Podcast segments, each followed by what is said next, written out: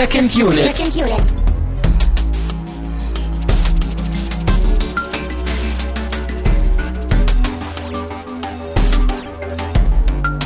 Herzlich willkommen zu einer neuen Ausgabe von Second Unit. Mein Name ist Darth Christian oder so? Nee. Mace. Nee, lassen wir das. Mein Name ist Christian Steiner und ich habe bei mir Tamine Mut. Dello Felligitz. Ja, ich bin. Ist das nicht im zweiten? Bist du nicht schon zu weit? Ja, oh, Entschuldigung, ja. Ich bin. Spoiler. Ich bin Jar Mino. Den Schuh Hm? ziehst du dir an. Ja, auf jeden Fall. Mein Lieblingscharakter aus dem Star Wars Universum. Ja, ja, wir haben, wir haben etwas getan, was ich wirklich nicht für möglich gehalten hätte. Ich habe mich lange Jahre dagegen gesträubt, sogar das zu machen hier, aber irgendwann hat mich Christian Weich gehabt. Wir nehmen uns jetzt doch nochmal die Star Wars Prequels vor, obwohl ich eigentlich gehofft hatte, sie nie wieder gucken zu müssen. Und naja, wir gucken mal, was rauskommt. Also, ich kann es schon mal vorwegnehmen kurz. Ich, ich finde ja Episode 1 wirklich immer noch so am, am stärksten oder am wenigsten schlecht von den Prequels so. ja. Lieber die zweite Formulierung. Ja. Und ich, als ich die jetzt nochmal neu gesehen habe, die Filme, so da musste ich halt schon, also bei, bei Episode 2 musste ich halt echt kämpfen, das kann ich halt echt schon sagen. Also den halt zu Ende zu kriegen überhaupt ist halt wirklich Schmerz. Ja. Bei Episode 1 gibt's halt auch jede Menge dumme Momente und Aspekte und die ganze Story macht überhaupt keinen Sinn, so dazu kommen wir heute alles. Aber immerhin kann ich da halt trotzdem noch so ein paar kleine Aspekte irgendwie loben wenigstens so und ja, also immerhin, ja, also das, das ist schon mehr als ich gedacht hätte eigentlich. Ja. Ja, so hat er mich auch überrascht, aber immer noch enttäuscht, weil es ist so viel kaputt mit dem Film und so viel falsch mit dem Film. Und ich glaube, das sollten wir auch als Baseline vielleicht ein bisschen etablieren.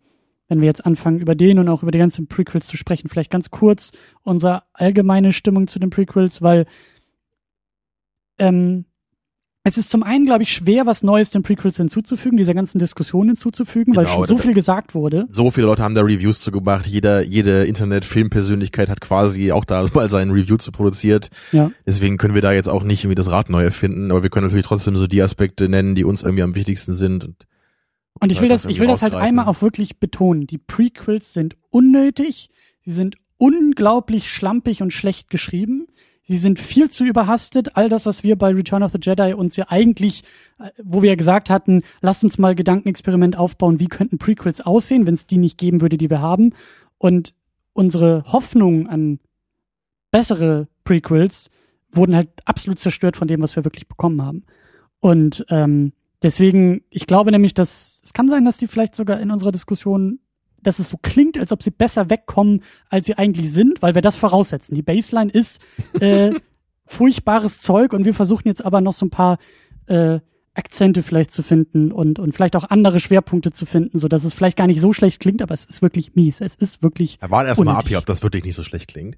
ja, hast auch wieder recht. Äh, genau, du hast schon erwähnt, äh, Internetpersönlichkeiten, da müssen wir natürlich auch Mr. Plinkett erwähnen, der wunder, wundervolle Filmanalysen gemacht hat zu diesen drei Filmen, die sehr gut verpackt hat und auch sehr treffend sind. Genau, also auf redlettermedia.com zu finden. So, da haben wir, glaube ich, auch mal irgend so ein Special zu gemacht, ne, bei unserer Geburtstagssendung oder so. Stimmt, Ist auch ja. schon einige Zeit her. Stimmt, wir haben schon über die Prequels geredet, ohne die Prequels Wir haben über haben. die, genau, über die Reviews zu den Prequels geredet, ja. So beta, wie wir natürlich sind. Ja, das ist ver vermutlich der berühmteste Review zu den Filmen. Aber genauso haben irgendwie, glaube ich, Confused Matthew irgendwas äh, zu denen gemacht und wen man nicht noch alles kennt. Ja. Ich glaube, der Nostalgia Critic hat sich immer geweigert, da was so zu machen, weil er hat auch meinte, so, da wurde irgendwie schon alles zu gesagt und so. Ja, Obwohl alle immer ihn gedrängt haben, so ins Review die Dinger. Ne? Aber er wollte, glaube ich, nie. ja, bei dir hat's auch gedauert. Das, äh, Ja, ne, es ist Ja. halt wirklich, es ist halt auch echt schmerzhaft, die zu gucken, so, ne, das, und der, Witz ist ja auch, ich, ich gehe ja nicht von vornherein mit dieser Meinung irgendwie da ran und will das schlecht finden, so, ich habe die ja halt schon oft geguckt und ich weiß ja irgendwie, wie sich die halt auch für mich verändert haben im Laufe der Jahre, so. Und äh, da hast du vielleicht auch noch mal ganz kurz, ne, ich meine, als ich halt ein Kind war und Episode 1 neu rauskam, da fand ich den halt cool, so, da hat mir der Dito. Film Spaß gemacht. Der kam halt damals auch nicht für mich an die alten Filme ran, so da bin ich immerhin stolz auf mich, dass ich das halt schon empfunden habe, so damals. Und ich habe halt auch, ich weiß halt auch wirklich als Kind, ich habe es halt einfach nicht verstanden teilweise so. Und das, das finde ich halt auch cool. So, das, ich verstehe es halt heutzutage immer noch nicht. So, das, es ist, es ist halt einfach teilweise vom Plot her nicht zu verstehen, was da eigentlich genau passiert. So, man, also ich kann es jetzt glaube ich gröber umreißen, It's poetry, so that it so that you don't understand it. Mhm. Ja, ne, und, und bei mir war das dann halt so, so als ich dann Episode 2 gesehen habe, den mochte ich halt auch immer noch ganz gerne. Ich glaube ein bisschen weniger, auch als den ersten schon, auch wenn er halt diese coole Action hatte am, äh, am Ende. Und Episode 3, den fand ich halt noch nie cool. So, den fand ich halt selbst, als der neu war, damals schon scheiße, obwohl halt alle immer geschrien haben, so, oh, das ist ja mit Abstand der beste der Prequels und es ist so cool, weil er so düster ist und, und die tolle Action und so. Und ich war, ich weiß nicht, das, das kann vielleicht auch einfach daran liegen, dass ich einfach älter wurde, so mit der Zeit und ich halt irgendwie nicht mehr wie ein Fünfjähriger Filme geguckt habe, so als ich 16 war. Und dann eben, glaube ich, Episode 3 rauskam, ne? so 2003 oder so war das dann? Fünf. Fünf. 2005. Okay, dann, gut, dann war 99, ich schon, stimmt, 2002. Ja, dann war ich ja schon 17, 18, so da habe ich dann einen Filmgeschmack gehabt und äh, nicht nur Ninja Turtles geguckt, so und dann hat mir halt Episode 3 nicht mehr so geil gefallen. So, das war dann auch so die Zeit, als Star Trek Nemesis rauskam und ich dann auch so dachte so, what the fuck ist das? Ja, irgendwie Captain Picard auf einem Dune Buggy, so, das ist nicht Star Trek, ja. Und genauso habe ich das irgendwie dann da auch so empfunden, so, no, so, what the fuck?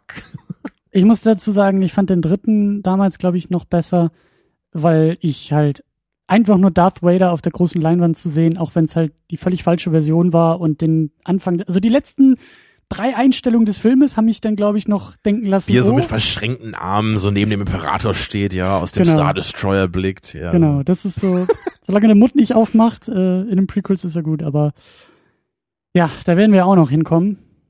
Gerade zum, zum dritten Teil. Ähm, eine Sache auch noch, eine Ergänzung, das werde ich auch verlinken bei uns. Äh, es gibt eine wundervolle Dokumentation, ein wundervolles Making-of zu Episode 1. Ich glaube irgendwie The Beginning, The Making of Star Wars Episode 1.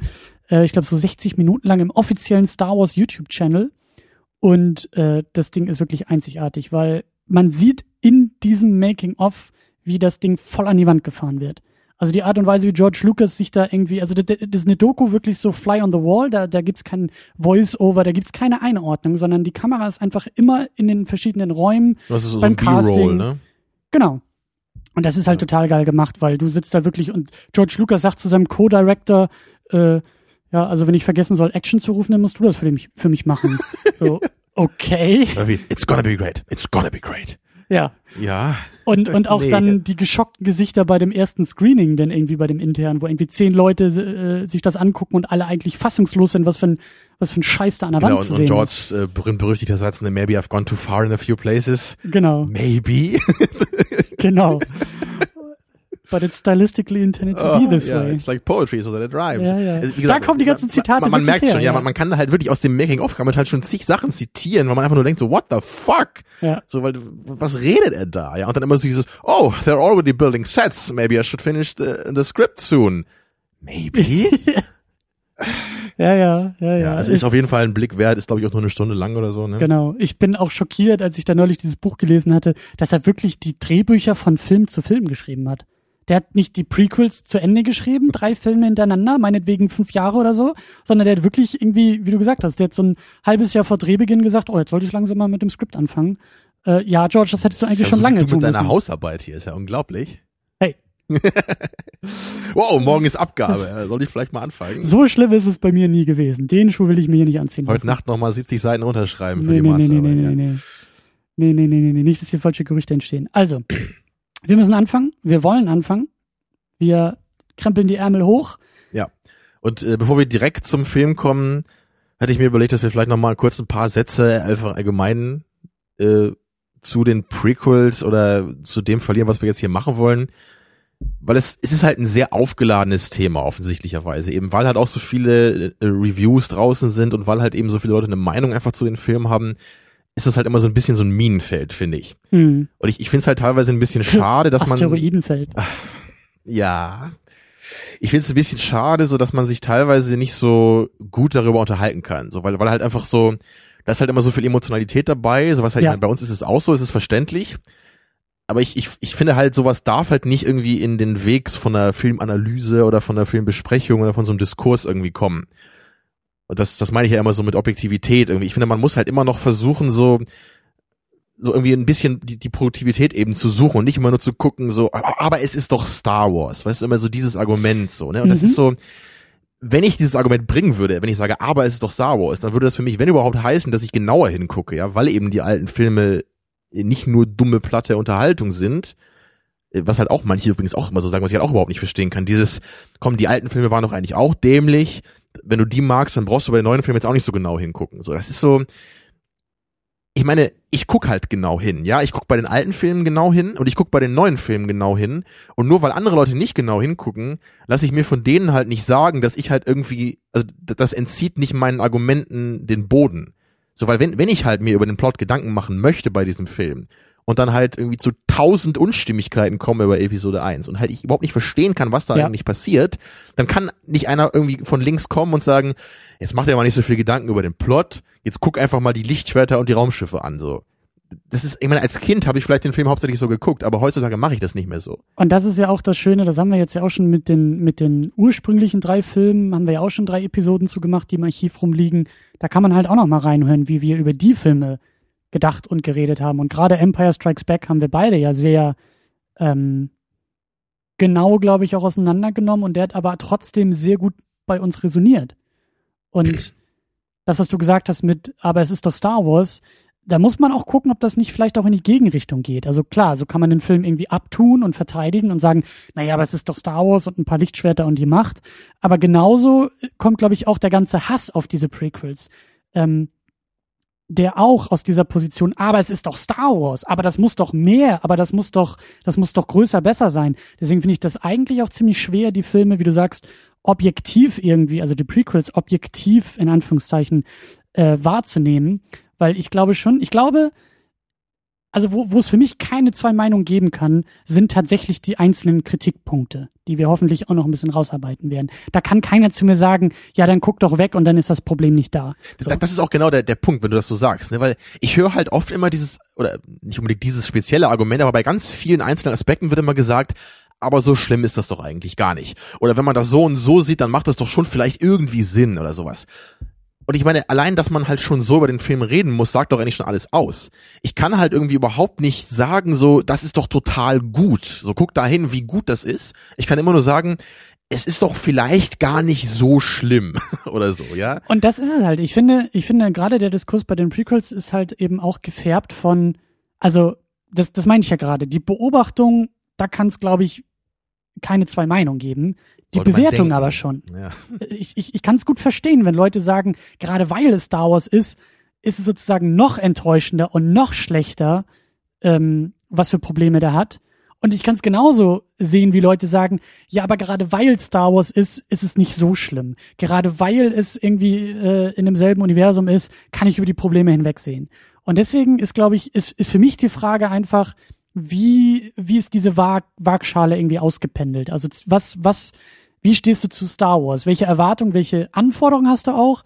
Und ich glaube, so kommt unterschiedliche Bewertung der genau, gleichen ne? Probleme Und das, das kann man natürlich auch nicht ganz ausschalten, das soll man ja auch nicht. Ich bin halt auch selber jemand, der sagt, so wenn halt diese Filme sich aktiv mit ihrem Titel und ihren Figuren an die alten Filme angliedern, dann kann man auch nicht einfach das alte äh, Spektrum so wegschmeißen, so, ja. oder die alten Kriterien, die man an diese Filme legt. So, das gehört dann halt eben auch zusammen.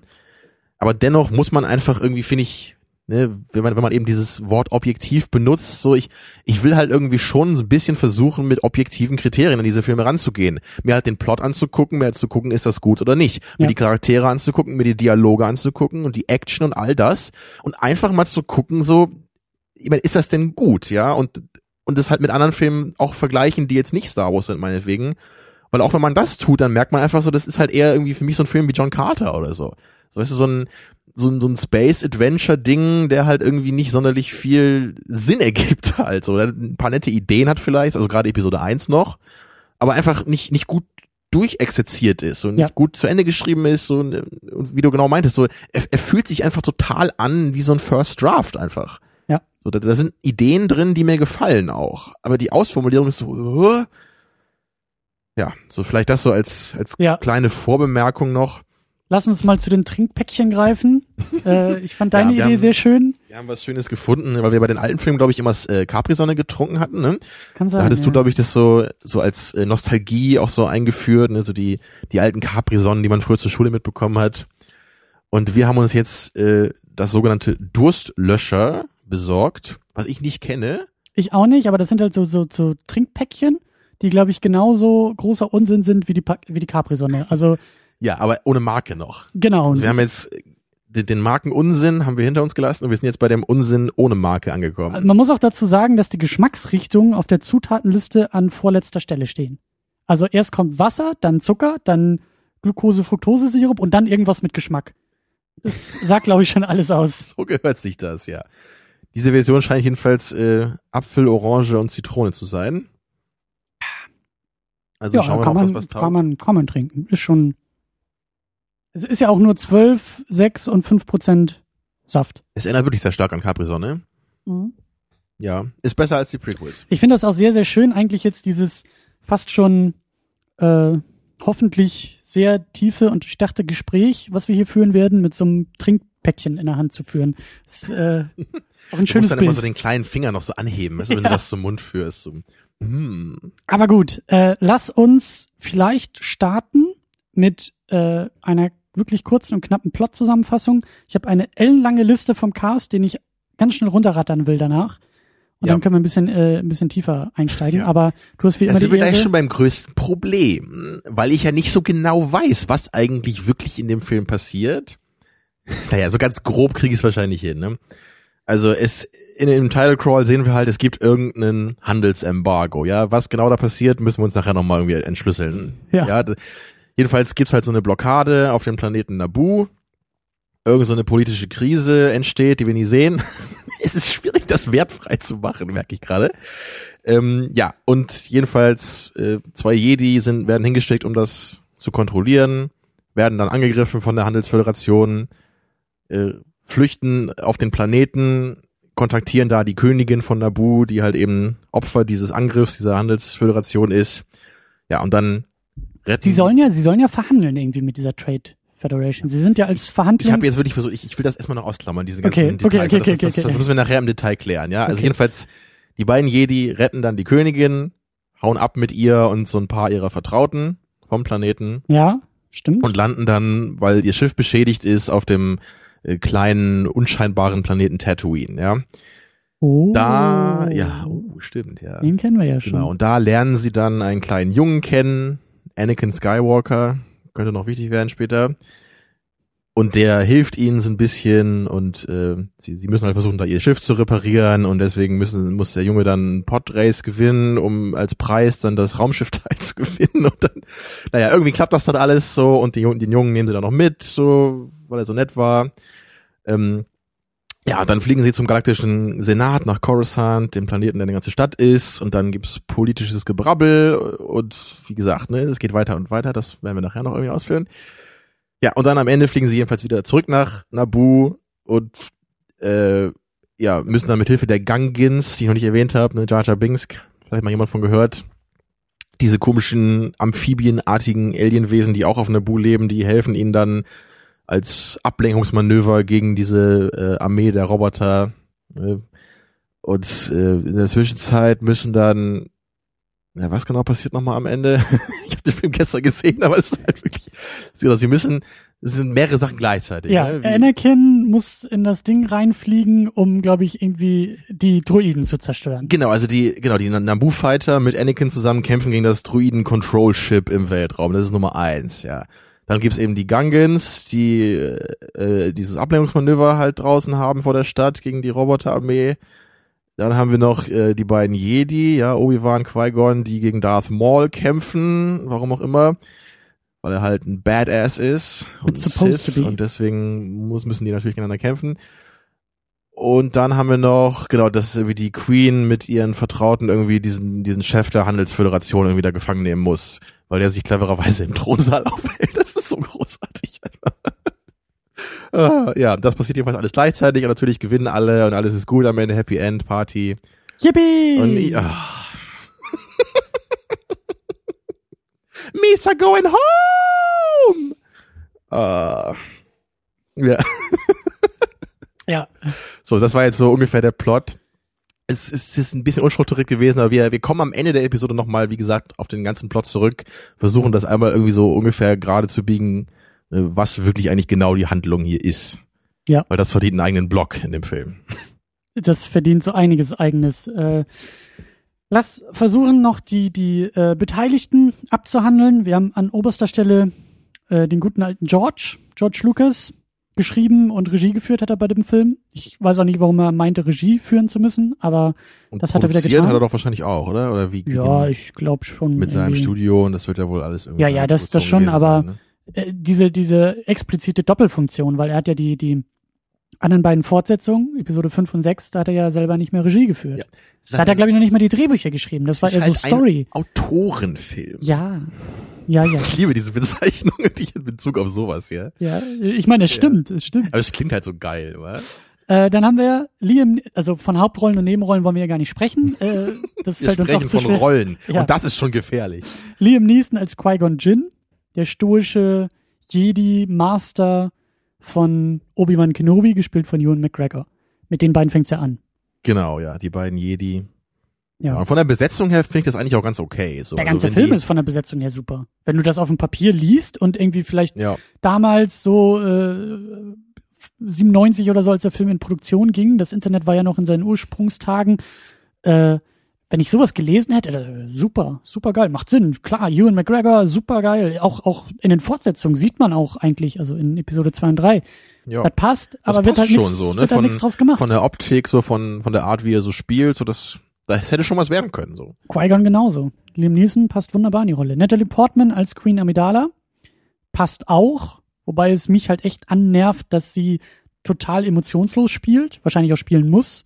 Also die Art und Weise, wie sie da in diesem Kostüm manchmal sitzt und da irgendwelche Sachen Ja, ja. sagt, das ist schon, das geht nicht. Das ist Im halt, zweiten Teil haben sie ja nochmal so einen gewollten, lockeren Spruch ab und zu in den Mund gelegt. Ja, aber im stimmt. Im zweiten Teil ist es nicht ganz so schlimm, aber Ja, da hat sie ja auch dieses fesche, äh, zerrissene Top immer an, was dem Film wahrscheinlich noch einen halben Pluspunkt ja, gibt. ich wollte so. gerade sagen, und schon gefällt's dir, ist klar. Dann haben wir Jack Mhm. Lloyd als Anakin Skywalker, der auch, glaube ich, eine sehr, sehr schwierige Kindheit hatte nach Ja, diesem da, Film. da gibt's auch einige interessante Interviews. So, der scheint echt ein ganz cooler Typ zu sein. So, der ist, glaube ich, auch Filmstudent jetzt irgendwie und ist ja, glaube ich, so unser Alter ungefähr. Ne? Hm, Ja, ja. Ja, So, vielleicht ein müsste- bisschen müsste, jünger. Ja, müsste ungefähr hinkommen, glaube ich. Ja. Ja, Ja. und er meint halt echt so, dass halt Leute irgendwie, wenn er in der Schule war, immer nur irgendwelche Lichtschwertgeräusche gemacht haben, wenn er durch einen Raum gegangen ist. Und, und halt, ne, das ist halt schon krass, so, ne, wenn du halt echt so als so eine Witzfigur irgendwie dadurch giltst. Und es ist halt nun mal auch so, dass er halt nicht gerade so die geilste Performance hier hinlegt, jetzt Child Actor oder nicht. Und ich meine, es ist natürlich trotzdem hart, irgendwie ihm jetzt sein Leben lang irgendwie dafür lustig äh, oder dafür auszulachen. Ich glaube, noch schlimmer hat's eigentlich nur das Star Wars Kid erwischt. der, Ja, ich meine, bei Hayden Christensen ist dann auch nicht viel besser, ne, in den, in den Folgefilmen. ich glaube, der war aber schon alt genau, genug, war um sich damit auseinanderzusetzen. Ob der dann in der Abendschule gedisst wurde, so, wer weiß. Naja, aber das Ding ist halt wirklich, Jack Lloyd, ähm, das Problem ist Anakin Skywalker. Aber und heißt Jake Lloyd, oder? Jake?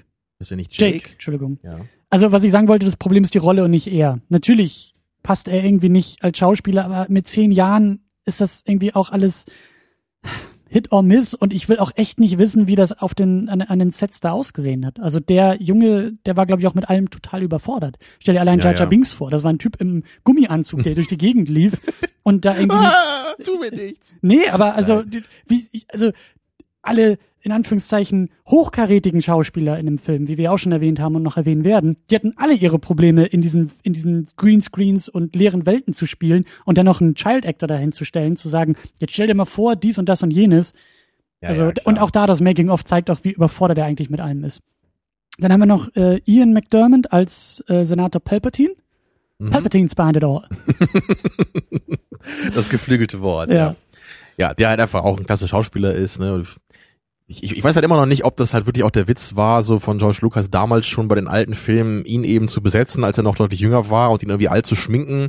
Also ob George damals schon irgendwie im, im Kopf hatte, so vielleicht mache ich irgendwann nochmal die Prequels in 15 Jahren oder was und dann will ich ihn halt auch benutzen und darf er halt nicht 80 sein, so. Also könnte ich mir halt so vorstellen, dass es irgendwie der Gedanke dabei war. Andererseits hätten wir Ja. auch einen Palpatine aus dem Computer kriegen können. Wenn das schon mit Jar Jar Binks so gut funktioniert, dann muss das doch mit allem Ja, vielleicht bei der, bei der nächsten Version in 4D, dann wird vielleicht dann der Palpatine ersetzt, wie es mit Yoda passiert ist. Ja, wer weiß. Äh, dann haben wir noch äh, Penilla August als Shmi Skywalker. Eine Rolle, die unglaublich wichtig, aber gleichzeitig unwichtig ist. Und gerade in Episode 2 denke ich mir auch, wo sie denn da umgebracht wird, so whatever. Ja. Drei Sätze in dem Film, aber sie ist irgendwie dabei. Ähm, Oliver Ford Davis als, äh, wie heißt das, Theo Bible? Bible? Ist, glaube ich, einer der, der Schergen von, äh, von der Königin. Okay. Dann Hugh Quashie als Captain Panaka. ihr Sicherheitsbeauftragter, Ja. wie Plinkett so schon gesagt hat, einer der wenigen Logical Guys in einem Film, Genau, der aber auch nichts er zu tun auf hat. dem Schiff und lässt die Idioten mit Jar Jar Binks irgendwie draußen in die Stadt gehen. Genau, speaking of Jar Jar Binks, wir haben äh, Ahmed Best als Jar Jar Binks, was auch in dem Making-of spannend ist, weil die beim Dreh eigentlich dachten, äh, wir stellen da jemanden hin im Kostüm und machen dann so ein bisschen Special Effects drumherum. Also schon Gummipuppe und sowas alles Mhm. und er rennt durch die Gegend, aber ein bisschen was mit Computer. Und mitten in der Produktion haben sie dann erst umgeswitcht und gesagt, nee, der kommt jetzt Ach so, komplett dem okay, das wusste ich gar nicht. Das ist äh, auch spannend. Ähm, Anthony Daniels als C3PO natürlich, Kenny Baker als R2D2, Frank Oz als Yoda und my boy, Terrence Stamp, General Zod, Was? den alten Superman-Film, als Chancellor Valorum. Ach, der alte Sort, okay. Ich dachte schon, was, der neue? Ja, und was ist mit Darth Maul hier? Den hast du jetzt gar nicht aufgeschrieben. Oh, nee, stimmt, den habe ich ganz vergessen. Den Schauspieler kennt man doch sogar, oder? Der hat doch, glaube ich, auch den Toad gespielt in dem X-Men-Film, wenn ich mich jetzt nicht irre. Mhm. Und der hat bei Heroes irgendeine Staffel mitgespielt. Ich glaube, die letzte schlechte, aber äh, ja. Ja, den Namen habe ich jetzt leider nicht präsent. Aber Kann ich glaube, dass der auch Stuntman eigentlich ist, oder? Ich glaube, der Ja. ist nicht nur Schauspieler. Ja, ich glaube, er ist in der Hauptsache so, oder, oder halt irgendwie so äh, Choreograf, Kampfchoreograf, so. Das sieht man ja auch. Genau, hat er, ja. Ich glaube, er hat einen Satz zu sagen in dem Film. Ich glaube, er darf einmal den Mund aufmachen. Ja, ich sag, glaube ich, irgendwie sowas wie, es ist Zeit, dass wir uns offenbaren oder so und die Genau. Rache an den Jedi üben oder irgendwie sowas, ja. Genau, genau, genau, genau. Meine, er sieht schon ziemlich cool aus, aber ich habe trotzdem immer so meine Probleme, irgendwie, also ihn, ihn so irgendwie als richtig ikonisch zu empfinden, weil er halt nichts macht in dem Film. Ne? Das ist irgendwie so das Problem Aber er dabei. ein doppeltes Lichtschwert, Tamino. Das ist doch Ja, ne, das- ikonisch pur. Das fand ich als Kind auch einen coolen Moment, so, ne? wenn er dann das zweite da, das zweite rausfährt auf der anderen Seite des Lichtschwerts. Tja, aber ich meine, auch mit ihm, da hätte man irgendwie mehr machen müssen, damit das halt irgendwie an den Darth Vader, wenn auch nicht rankommt, aber zumindest in die Richtung geht, irgendwie so als ikonischen Villain. ja. Und hier ist er einfach nur so ein, so ein Handlanger, also, ne? Er ist halt so der Typ, der den Jedis auf die Fresse haut am Ende. Und vor allen Dingen selber auf die Fresse gehauen bekommt. Ja. Also, Und er macht halt wirklich überhaupt nichts. So, er, man, man sieht ihn halt einmal kurz im Film, als er da auf Tatooine äh, Mhm. einmal Qui-Gon angreift und dann halt am Ende wieder, als sie dann diesen epischen Lichtschwertkampf haben. Und es, man- sieht irgendwie nicht zwischendurch, wie er jetzt irgendwie versucht, sie zu verfolgen, so richtig. Das wird so angedeutet. das, das meine ich halt auch wieder so mit, mit First Draft so. Das ist irgendwie dieses Ding von, George, was wolltest du jetzt? Wolltest du ihn jetzt irgendwie, also, die zweite Version des Drehbuchs hätte eigentlich genau diese Frage beantworten müssen. Entweder schmeißt du ihn komplett raus, weil du merkst, er hat eigentlich nichts zu tun und äh, eigentlich soll es ja darum gehen, Anakin Skywalker langsam so aufzubauen. Oder genau die andere Richtung zu sagen, nein, Darth, Maul wird genauso aufgebaut in der Prequel-Trilogie wie, wie Anakin Skywalker oder sowas. Und vielleicht am Ende erst von Darth Vader umgebracht oder so. Und das ist halt so, das, das meine ich halt so. Da merkt man, George hatte da wahrscheinlich eine Idee, die hat er aufgeschrieben und sofort verfilmt. So. Ja, es ist halt so ein bisschen den Monster of the Week Charakter irgendwie, wenn man das jetzt mit so einer, so einer Akte X Folge vergleichen würde. Ja. So, ah ja, Star Wars Film, ne, brauchen wir irgendeinen so Villain, irgendeinen so einen, so einen Sith, und kommt dann mal ein Darth bisschen Darth irgendwas. Maul, am Ende des Films ist er tot und dann Ja. im nächsten Film kommt dann irgendwie jemand anders. Dann kommt halt Count Dooku und später kommt dann irgendwie dieser General Grievous oder so. Wir brauchen halt immer irgendwie unseren, unseren äh, Bösen mit dem roten Lichtschwert, so, ja. Ja. Ja. Und das ist halt einfach, einfach langweilig und Aber- deswegen bedeuten die Kämpfe dann auch nichts mit ihm. Lass uns vielleicht, ähm, wir wollen ja ein bisschen, ein bisschen anders an die Diskussion rangehen. Wir Lass uns brauchen eine vielleicht Struktur versuchen, irgendwie hier. ich würde gerne ein paar Fetzen in den Raum werfen, die mir durchaus gefallen haben an dem Film. Die aber so lose sind, dass nichts davon irgendwie den Film trägt. Aber ich habe mir so ein paar Sachen aufgeschrieben. Wie schon erwähnt, das Casting ist eigentlich super. Leute haben halt irgendwie nur Müll zu, zu reden und nichts zu spielen, aber die Leute, die es halt machen, sind super. Soundtrack, John Williams ist auch wieder dabei, haben wir gar nicht erwähnt. Super. Das, das ist mir auch, auch aktiv als positiv aufgefallen, gerade in, ähm, im Gegensatz zu Episode 2. So, also die Sounds und die Musik, die finde ich wirklich noch super in, in Episode 1. So im, im Ja. zweiten, da, da wird da viel, gerade in dieser ganzen Liebesgeschichte, da, da wird halt ziemlich so melodramatischer Sound aufgelegt dann die ganze Zeit. Das fand ich dann nicht so cool. Aber hier hast du gerade so in den abenteuerlichen Momenten, da hast du noch wirklich so diese fanfarenartigen John Williams Klänge, die dann auch an die alten Filme erinnern. Ja, und natürlich auch so die, die, die Laser-Sounds, die Lichtschwert-Sounds, all sowas, das, das ist schon cool. Auch die Raumschiff-Sounds, wenn sie irgendwie so, auch das Podracing habe ich auch aufgeschrieben, das Mhm. ist vom Setpiece her ist das super. Das ist halt völlig deplatziert in einem Film, weil es eigentlich, wie du auch schon bei der Zusammenfassung gesagt hast, die Konsequenzen und Begründungen für diese Sequenz sind irgendwie sehr merkwürdig. Aber einfach nur, wenn, wenn du es rausgreifst als Kurzfilm irgendwie auf YouTube schmeißt, das ist schon cool gemacht. Das ist schon Ja, das hat auch echt ein paar Shots, die ich sehr, sehr cool finde. So wenn dann so ein Podracer irgendwie zerlegt wird, so diese ähm, Turbine oder wie man das nennt, wenn die sich dann so löst und dann irgendwie überschlägt und zerfetzt und so, das, das sieht auch vom CGI dann durchaus gut aus. Ja, das hält auch noch, das hält auch noch. Ähm, ja, wie gesagt, auch das Design finde ich cool. Das ist irgendwie bei Episode 2 äh, auf jeden Fall schlechter geworden, weil, glaube ich, dann viel mehr auch aus dem Computer kam, weil ich glaube auch, dass sie bei Episode 1 noch diesen, diesen CGI-Overkill noch nicht ganz so krass hatten. Also die Ja. viele, viele Raumschiffe, auch gleich am Anfang, wo man ja irgendwie, glaube ich, diese, diese, ähm, diese Blockade irgendwie auch sieht und dieses Transportschiff, was ja eigentlich Ja, also da so hatte ich auch so. das Gefühl, dass da noch ein paar Modelle waren. Das da glaub bin ich ich mir jetzt auch. nicht ganz sicher, aber das sah für mich eigentlich schon so aus. Und, und auch generell so die, diese ganzen Raumschiff-Designs, die man später so sieht, das, das, das fand ich schon ganz cool, auch so den Naboo Fighter. Und Ja. Also das, das hat schon irgendwie Stil, so das bleibt zumindest im Kopf. Ja. Also in der Hinsicht, ne, und, und vor allem auch, auch Naboo finde ich eigentlich ganz schick gemacht, so, ne, mit diesen, mit diesen, was ist, ein bisschen so, könnte so italienisch vielleicht sein, irgendwie so, erinnert es ein bisschen so, es ne, ist oder, in Italien gedreht worden, deswegen. ja, also es geht so ein bisschen in die Richtung, irgendwie so Ja. Venedig-Style oder so Und teilweise. ich glaube, ich, ich glaub, wie gesagt, dass in Episode 1 auch, also die Prequels sind ja berühmt berüchtigt für Greenscreen und Special Effects und George Lucas, der irgendwie nur mit seinem dicken Arsch im Stuhl sitzt und irgendwie nicht das Studio verlässt beim Drehen. Und ich glaube, dass sie bei Episode 1 tatsächlich, auch wieder aus diesem Making-of, sie waren, glaube ich, wieder da in, in Tunesien und haben da wieder gedreht für, für Tatooine, hatten auch wieder Probleme mit Sandstürmen und mit Komplikationen und sowas. Und was ich sagen will ist, Episode 1 war noch nicht ganz so verseucht wie 2 Eben. und 3. und wir haben da ja Also, Yoda auch noch als Puppe ne, von, von Frank Oz Kommt gesteuert. drauf an, welche Version Ja, ich habe ich hab noch die Version mit, äh, mit der Puppe gesehen. Und da sieht man dann auch wieder im, im Vergleich zu Episode 2, wo er dann ja von vornherein aus dem Rechner kam, so das sieht einfach besser aus in Episode 1. So das Ja. der echte Yoda, das das fühlt sich mehr an wie die alten Filme, so weil er es da eben auch war. Ja. Also da halt wirklich im Nachhinein nochmal drüber zu gehen und einen der wenigen Pluspunkte dann irgendwie noch rauszueditieren, ist mal wieder eine absolute Meisterleistung. Ja.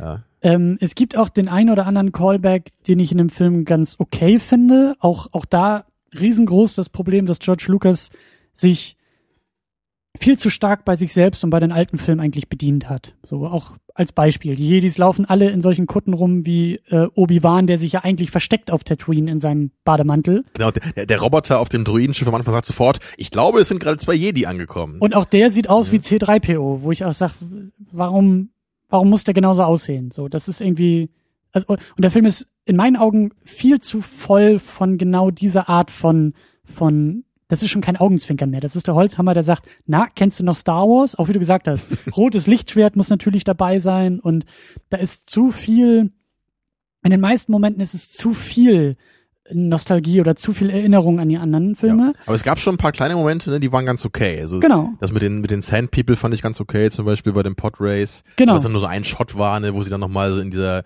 äh, klischeehaften Pose so, äh, machen mit ihren komischen Knüppeln da. Ja. Und ich fand's auch ganz okay, als sie halt auf Tatooine ankommen und dann irgendwie Qui-Gon, glaube ich, so ein bisschen was über den Planeten sagt und er sagt halt nur so, ja, sind halt äh, hauptsächlich diese Moisture Farmer hier und so, ne, was man ja kennt, weil ja Lukes Onkel und so halt dieser Moisture Farmer Ja, war. ja, genau. Das ist halt Aber- nur so ein Nebensatz dann, der so fällt. Genau, und das ist ein tolles Beispiel, weil die Art und Weise von Callback auf Tatooine ist super, als sie aber Jabba the Hutt irgendwie aus dem Computer da rausquetschen und irgendwie in das Podracing irgendwie dazu holen, das ist wieder zu viel, das ist wieder Quatsch. Ja, ich habe mich da auch sehr mit ihm identifiziert, als er dann am Ende eingeschlafen ist bei dem Podcast. nee, der Pod- Podcast ist ja schon ganz okay, ne, aber nur so so, so diese Geste von von Jabba ist so ein bisschen so, worum geht's hier eigentlich? So, Ja. Was sind eigentlich gerade die Stakes irgendwie? Ja. Ähm, dann hast du auch zwei schöne Sachen eigentlich gesagt. Auch so ein bisschen Callback, wenn man es so nennen will, aber auch, also das ist ja auch berühmt berüchtigt, dass George Lucas auch so in Interviews irgendwie gesagt hat, auch bei diesem Making-of, er wollte ja wirklich, er wollte sozusagen die, die andere Trilogie irgendwie spiegeln. Er wollte da tatsächlich strukturelle Gemeinsamkeiten irgendwie aufbauen oder strukturell sich irgendwie auch daran orientieren. Und das, was du gesagt hast, die Beobachtung, dass Anakin Skywalker irgendwie an Luke Skywalker erinnert, finde ich auch, ist, ist eine tolle Beobachtung. So dieses, dieses eigentlich ein, ein, ein, obwohl er natürlich viel jünger ist als Luke, aber irgendwie auch so dieser Träumer, auch dieser gutmütige Charakter, der eigentlich völlig fehl am Platz auf diesem Planeten ist, der da eigentlich gar nicht hingehört, weil er, weil man auch merkt, er ist eigentlich zu was Größerem bestimmt. Genau, so und diese Idee dahinter fand ich eigentlich ganz schön, dass sich das halt wirklich so spiegelt, so weil es eben, es ist halt Lukes Vater, sie fangen irgendwie beide in diesem kleinen Kaff auf Tatooine an, wenn man so nennen will, Mhm. und beide wünschen sich aber irgendwie ne, rauszukommen, so irgendwie die Sterne zu besuchen, so das das ist halt in Episode 4 ein bisschen geiler gemacht, weil es halt visuell rüberkommt, ne, wie Ja. mit dieser wundervollen Szene, wo Luke dann mit diesen mehreren Sonnen im Hintergrund so Ja. mit der epischen Musik so dann in die Ferne schaut. Und hier ist es halt eher so, Anakin sagt so, sind das die Sterne? So, ja, ich möchte alle besuchen. Ist dann, ich meine, die Idee dahinter fand ich halt okay. So, die Ja. Umsetzung war dann wieder sehr clumsy. Ja. Und, aber das ist auch echt so was, ähm, das, das werden wir halt auch immer wieder finden in den ganzen Prequels. Dieses Problem von, irgendein Charakter sagt halt irgendwas, was halt prinzipiell in die richtige Richtung geht, aber es ist immer nur dieses, es wird gesagt, so, es, es wird dem Charakter in den Mund gelegt, Ja. aber wir erleben es nicht mit. Ne? Wir haben eben nicht diese Szene anhand dieser Charakter so dieses Gefühl entwickeln kann. Es ist immer nur so, ja, ne? Ich möchte mal der mächtigste Jedi aller Zeiten sein und ich werde auch Leute vom Sterben abhalten können Da- sowas. da- so, das ist so, das ist so schlecht, einfach das halt so offen in die Fresse zu schreiben. Wir sind zwar bei Episode 1, aber genau den, diese Beobachtung hatte ich bei Episode 2 ganz am Ende. Als irgendwie der Imperator dazu, weiß ich nicht, Count Dooku oder irgendjemandem sagt, it's all going as we planned oder irgendwie so ein Quatsch, wo ich mir dachte, ich dachte wirklich in dem Moment, okay, danke George, dass du das, es ist dumm, aber bis zu dem Punkt, obwohl ich den Film auch schon ein paar Mal gesehen habe, hätte ich ja nie selber auf die Idee kommen können, dass das tatsächlich so geplant ist alles. Also das ist halt auch so, das ist so schlecht geschrieben und auch so schlecht gemacht, weil du guckst irgendwie zwei Stunden einen Film und weißt nicht, was das alles soll, um dann in den letzten 30 Sekunden einen Satz eines, äh, ein, eines Charakters zu hören, der genau das zu dir sagt, Und was vor du allem auch wissen diese, diese typische Klischee-Line ne? Natürlich. Excellent. It's all going as planned. Wenn der Film heutzutage gemacht worden wäre, dann hätte sich der Imperator wahrscheinlich irgendwie gefangen nehmen lassen. Wollte ich gerade sagen, ja, in so einem Glasgefängnis. Genau. Naja, aber ich glaube, die Liste ist auch äh, schon damit durch, was uns irgendwie gefallen hat oder was wir nette Ideen, als nette Ideen irgendwie rausarbeiten können. Ähm, Ja. Ich glaube, wir müssen jetzt auch vor allen Dingen über die Umsetzung sprechen und wo der Film immer wieder scheitert, ist halt die Umsetzung. ja, Wo fangen wir an? Wie fangen wir an? Also ich, ich, ich hatte ja schon gesagt, am, am Ende würde ich halt gern zum Plot kommen, so als Abrundung der Sendung. Und Vielleicht, deswegen. vielleicht machen wir das jetzt auch noch so ein bisschen, vielleicht picken wir auch so ein paar Sachen raus, wie wir gerade Positives picken, wir Negatives Genau, ich glaube, so hätte ich es mir jetzt auch vorgestellt, dass wir uns einfach noch ein paar kleine Aspekte raussuchen. Ich meine, vielleicht fangen wir da gleich einfach mal mit dem dicksten Brecher an, würde ich jetzt einfach mal sagen. ne? Das ist halt das Midi- Midichlorian-Ding. So, Okay. Das ist halt, das ist ja berühmt berüchtigt natürlich einfach auch. Und es, es ist halt auch nach wie vor so wahnsinnig irre für mich und hunderttausende andere Star Wars-Fans, weil man halt einfach nicht versteht, warum das in diesem Film ist Ja. es ist halt einfach völlig irrelevant für die anderen Filme. Ne? Es ist halt nie so, dass aufgrund des Midichlorian-Counts irgendwelche plotrelevanten Informationen zutage kommen oder so, ja, dass irgendwelche Leute daran ermittelt werden können. Nee, ganz im Gegenteil. Äh, Erst weil dieser Midichlorian-Count eingeführt wird als äh, Prüfstein für Jedi, Sith oder so, ja, oder machtbegabte Personen, erst dann fragst du dich halt permanent bei Episode 3 vor allem, wenn ihr vermutet, dass irgendjemand hier ein Sith Lord ist, so warum macht ihr keinen Midichlorian-Test? Also w- wenn George das schon aktiv einführt Ja. als Mechanik und, äh, und, und der einzige Payoff ist, dass es einen Plothole verursacht, so what the fuck, ja? Und wer hat sich denn bitte gefragt, irgendwie in Episode 5 damals, also ich würde schon gerne wissen, wie diese Macht eigentlich funktioniert. Ich habe jetzt diese schwammige, schöne, mystische Erklärung von Yoda, aber das ist mir jetzt doch ein bisschen zu wenig. Ah, es sind also mikrosymbiotische Lebensformen. Ja, jetzt kann ich mir was Gutes darunter vorstellen, ja.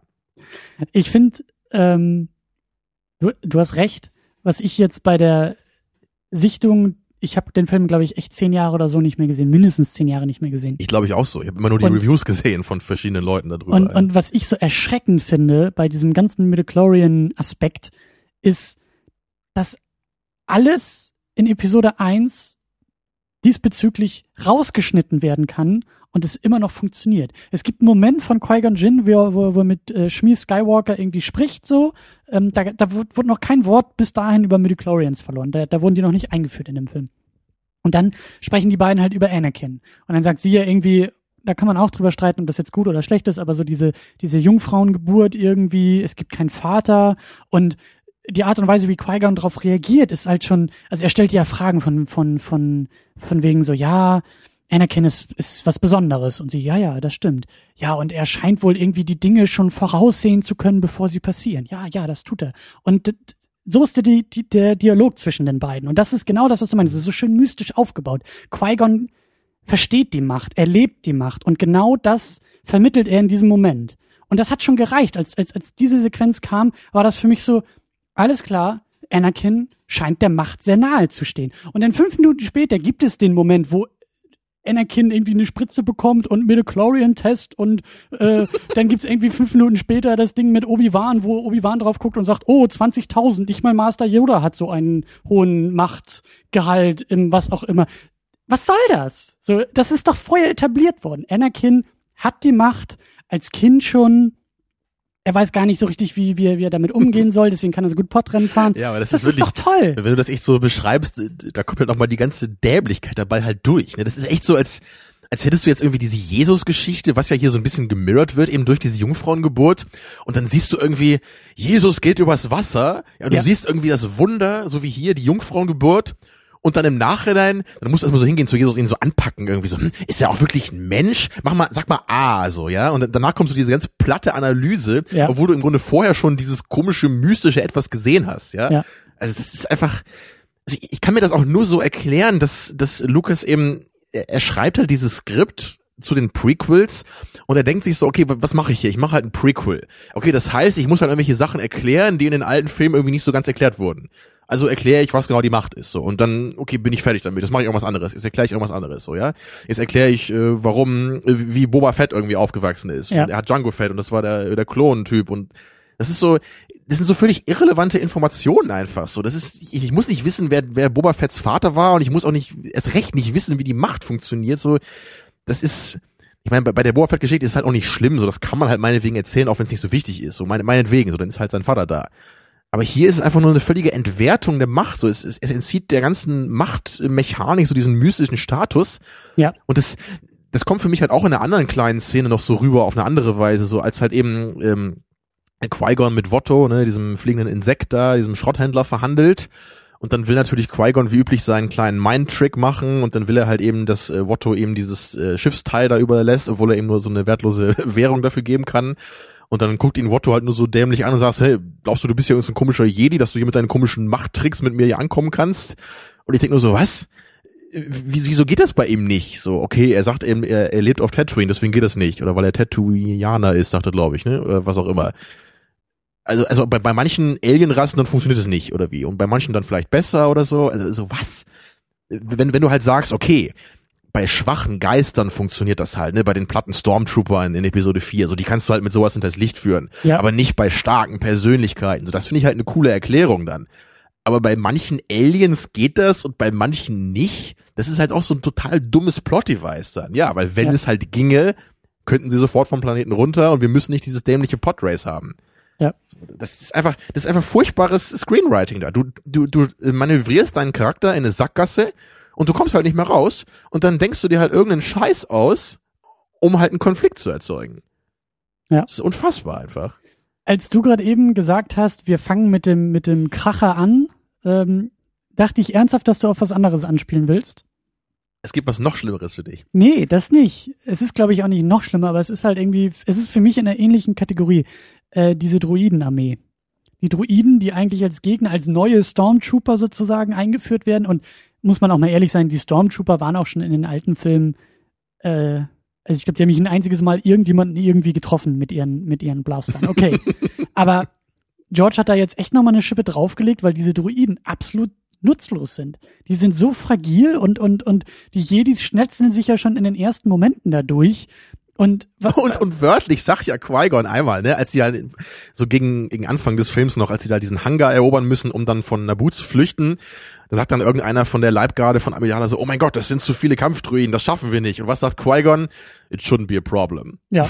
Wow, exciting. Und, und ich fand es teilweise auch echt so albern. Also dann gab es ja öfter mal so Momente, wo da irgendwie denn die, die Königin und ihre Truppe da irgendwie von so gefühlt eine Handvoll Druiden irgendwie abgeführt wurde in irgendeine Richtung, wo ich mir auch denke, die sehen so aus, als ob so ein Windhauch die sofort auseinandernehmen kann. ja. Und so werden die ja auch äh, ausgeschaltet. Die, Jedis schubsen sie mit der Macht einfach so gleich drei auf einmal irgendwo gegen und zack sind die, ja. sind die Anscheinend sind die auch kaputt, wenn du die einmal umschubst, ne? Ja, das ist äh, Roger, Roger. ähm, also das finde ich halt auch, auch schon grenzwertig sozusagen als, als, als Gegner oder als, sie funktionieren halt nur dann wieder in der Masse und George wollte wahrscheinlich da diese diese dumme Massenschlacht irgendwie haben und damit du ja auch irgendwie ab zwölf den Film machen kannst, müssen, müssen das, das Problem haben wir heute Ich denke noch. auch, das ist, das ist ein großer Grund dafür, ne? Wenn du halt Roboter zerballerst, ist es halt nicht so schlimm, ja. Guck dir den neuen Avengers an, so, da ist genau das gleiche Problem. Die seelenlose Roboterarmee, der seelenlose Stahlbolzen. ähm, genau, aber also das, das ist für mich wirklich, äh, auch ein, ein, ein, ein, ein, ein großes Problem in einem, in einem Film. So. Ja, es wird halt noch schlimmer in Fortsetzungen. Da hast du dann auf einer, ja. auf der einen Seite hast du halt diese ollen Druiden und dann halt auf der anderen Seite die Klone und du hast halt einfach zwei Gruppen, die halt so uninteressant wie möglich gemacht werden. Ja. Also bei den Klonen sind es immerhin Menschen, aber wenn du dir halt echt im Vergleich einfach mal vorstellst, dass das irgendwie einfach Soldaten wären, von denen du vielleicht ein paar kennst oder so, ja, die halt so als Nebencharaktere eingeführt werden, so als Subplot vielleicht, ja, dann, dann würdest du halt irgendwie mit denen mitfiebern können. Und hier denkst du halt nur, okay, sind zwar Menschen, aber die werden ja eh so in so einer Maschine so quasi hergestellt, ne, so wie die anderen Maschinen halt auch, halt irgendwie geklont in so einer Stadt auf dem Wasser, so, ja gut, dann, wenn die sterben, dann machst du halt neue, so. Ja, ja, austauschbar, das, ja.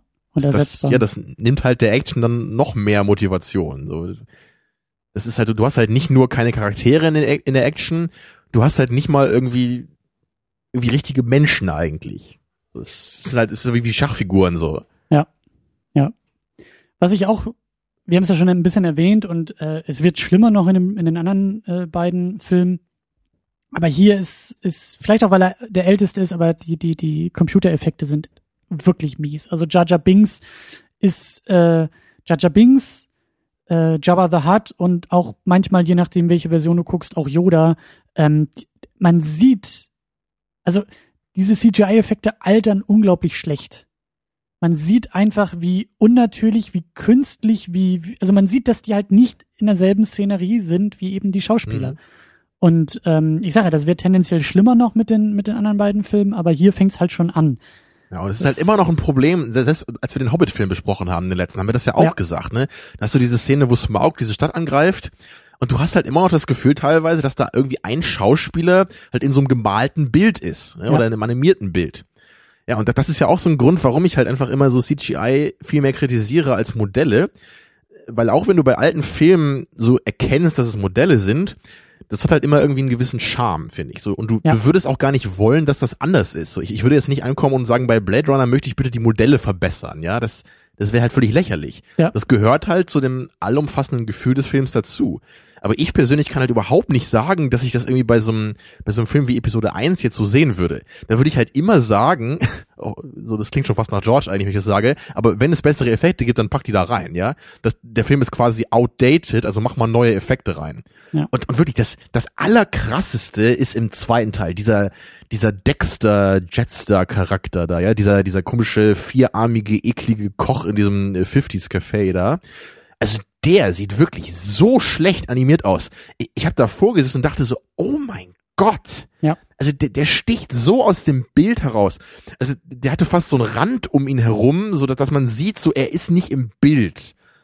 Also furchtbar, also noch noch schlechter als Jar Jar auf jeden Fall. So. Das, das, das Problem ist immer noch und und auch heutzutage ist es ist es eine Herausforderung halt das richtige Licht zu treffen. Also die die die diese diese CGI Objekte finde ich, sieht, erkennt man in der Hauptsache am, am, an ihrer Art und Weise, wie sie beleuchtet sind. Nämlich, ja, die, die haben immer so eine Steril Sterilität dadurch. So. Genau, ne? also man merkt, dass das natürliche Licht der, der Umgebung nicht auf diese Figuren fällt und sie halt eben nicht sozusagen in diesem Licht stehen, ja. dieses Licht brechen. Und auch Schatten wenn da so ein Schatten drauf gemacht wird, sieht der halt auch immer fake aus. Genau. Und ähm, äh, du hast, du hast gerade eben noch ein schönes Stichwort geliefert, ähm, Blade Runner. Ähm, George Lucas hat ja schon auch bei den, bei den alten Star Wars Filmen, das war ja eigentlich auch die große Kunst in gewisser Weise, so, äh, äh, es wird ja auch immer gerne für dieses Remix-Argument äh, herbeigeführt.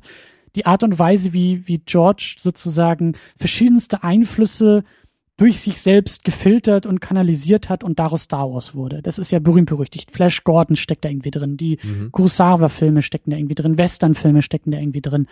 Er hat sich ja an ganz vielen Dingen wirklich inspirieren lassen. Und das Problem bei den Prequels ist in meinen Augen, dass er da vergessen hat, eine eigene Note draufzusetzen. Und wenn sozusagen eine Inspiration in ihn eingeflossen ist, aus anderen Werken, Filmen, was auch immer, dann schien seine Eigenleistung mehr und größer zu sein. So wie eben bei Blade Runner. Das war ja, nee, ich glaube, das war beim, bei Episode 2 auch erst, aber da bin ich irgendwie drauf gekommen, so dieses, ähm, so, so, was, was, was, was ist, was ist die, was ist die Eigenleistung von George? Was fügt er irgendwie zusammen? Was, wo, woran bedient er sich? Und äh, wie gesagt, also das ist bei allen Prequels irgendwie mein Eindruck, dass er einfach immer nur sagt, ja, ich nehme das genauso wie in dem Film und mach mehr.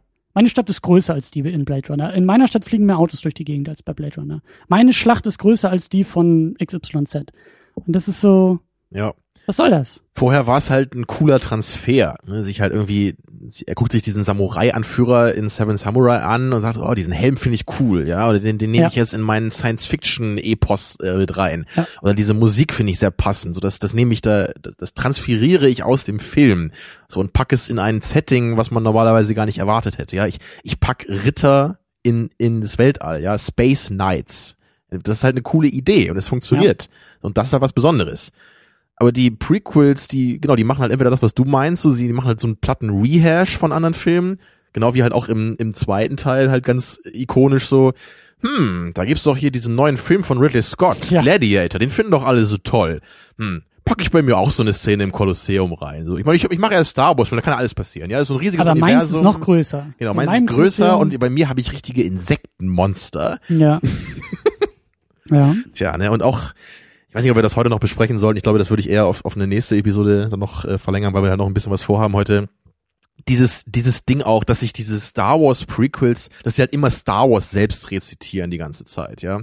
Meinten wir ja auch ne? schon so ein bisschen, das, ja. Das wird, das, das, das gibt, da gibt es bei mir halt auch im, im, gerade im zweiten Teil noch eine Szene, wo man das eigentlich sehr gut besprechen kann dann. Also da würde ich sagen, das machen wir lieber nächste Episode. Aber wir haben ja noch ein bisschen was auf dem Zettel hier. Ich wollte gerade sagen, lass uns mal ein bisschen noch, noch in den Plot rein. Das ist ja so dein, dein äh, Schlachtfeld für diese Diskussion. Das willst du ja noch noch äh, Genau, da, darauf äh, bewegen wir uns jetzt langsam hinzu. Ich gucke noch mal, ob ich irgendwas auf der Liste habe, was ich noch ansprechen wollte. So, also eins habe ich hier auf jeden Fall noch, was ich noch betonen möchte. Dieses dieses Gesamtfeeling, was besonders Episode 1, glaube ich, auch von den Prequels bei mir erzeugt, ist dieses Ding, dass du das Gefühl hast, du siehst hier einen Film, der für jeden gemacht ist. Mhm. Das soll eigentlich jedes Publikum ansprechen. Ne? Du hast eben Jar Jar Binks, der ist halt für die kleinen Kiddies, der hat dann eben eher so diese dümmeren Witze und dann stolpert er rum oder tritt in den Hundehaufen oder äh, dass, da, dass da halt echt auch so Fäkalwitze dabei sind, ja.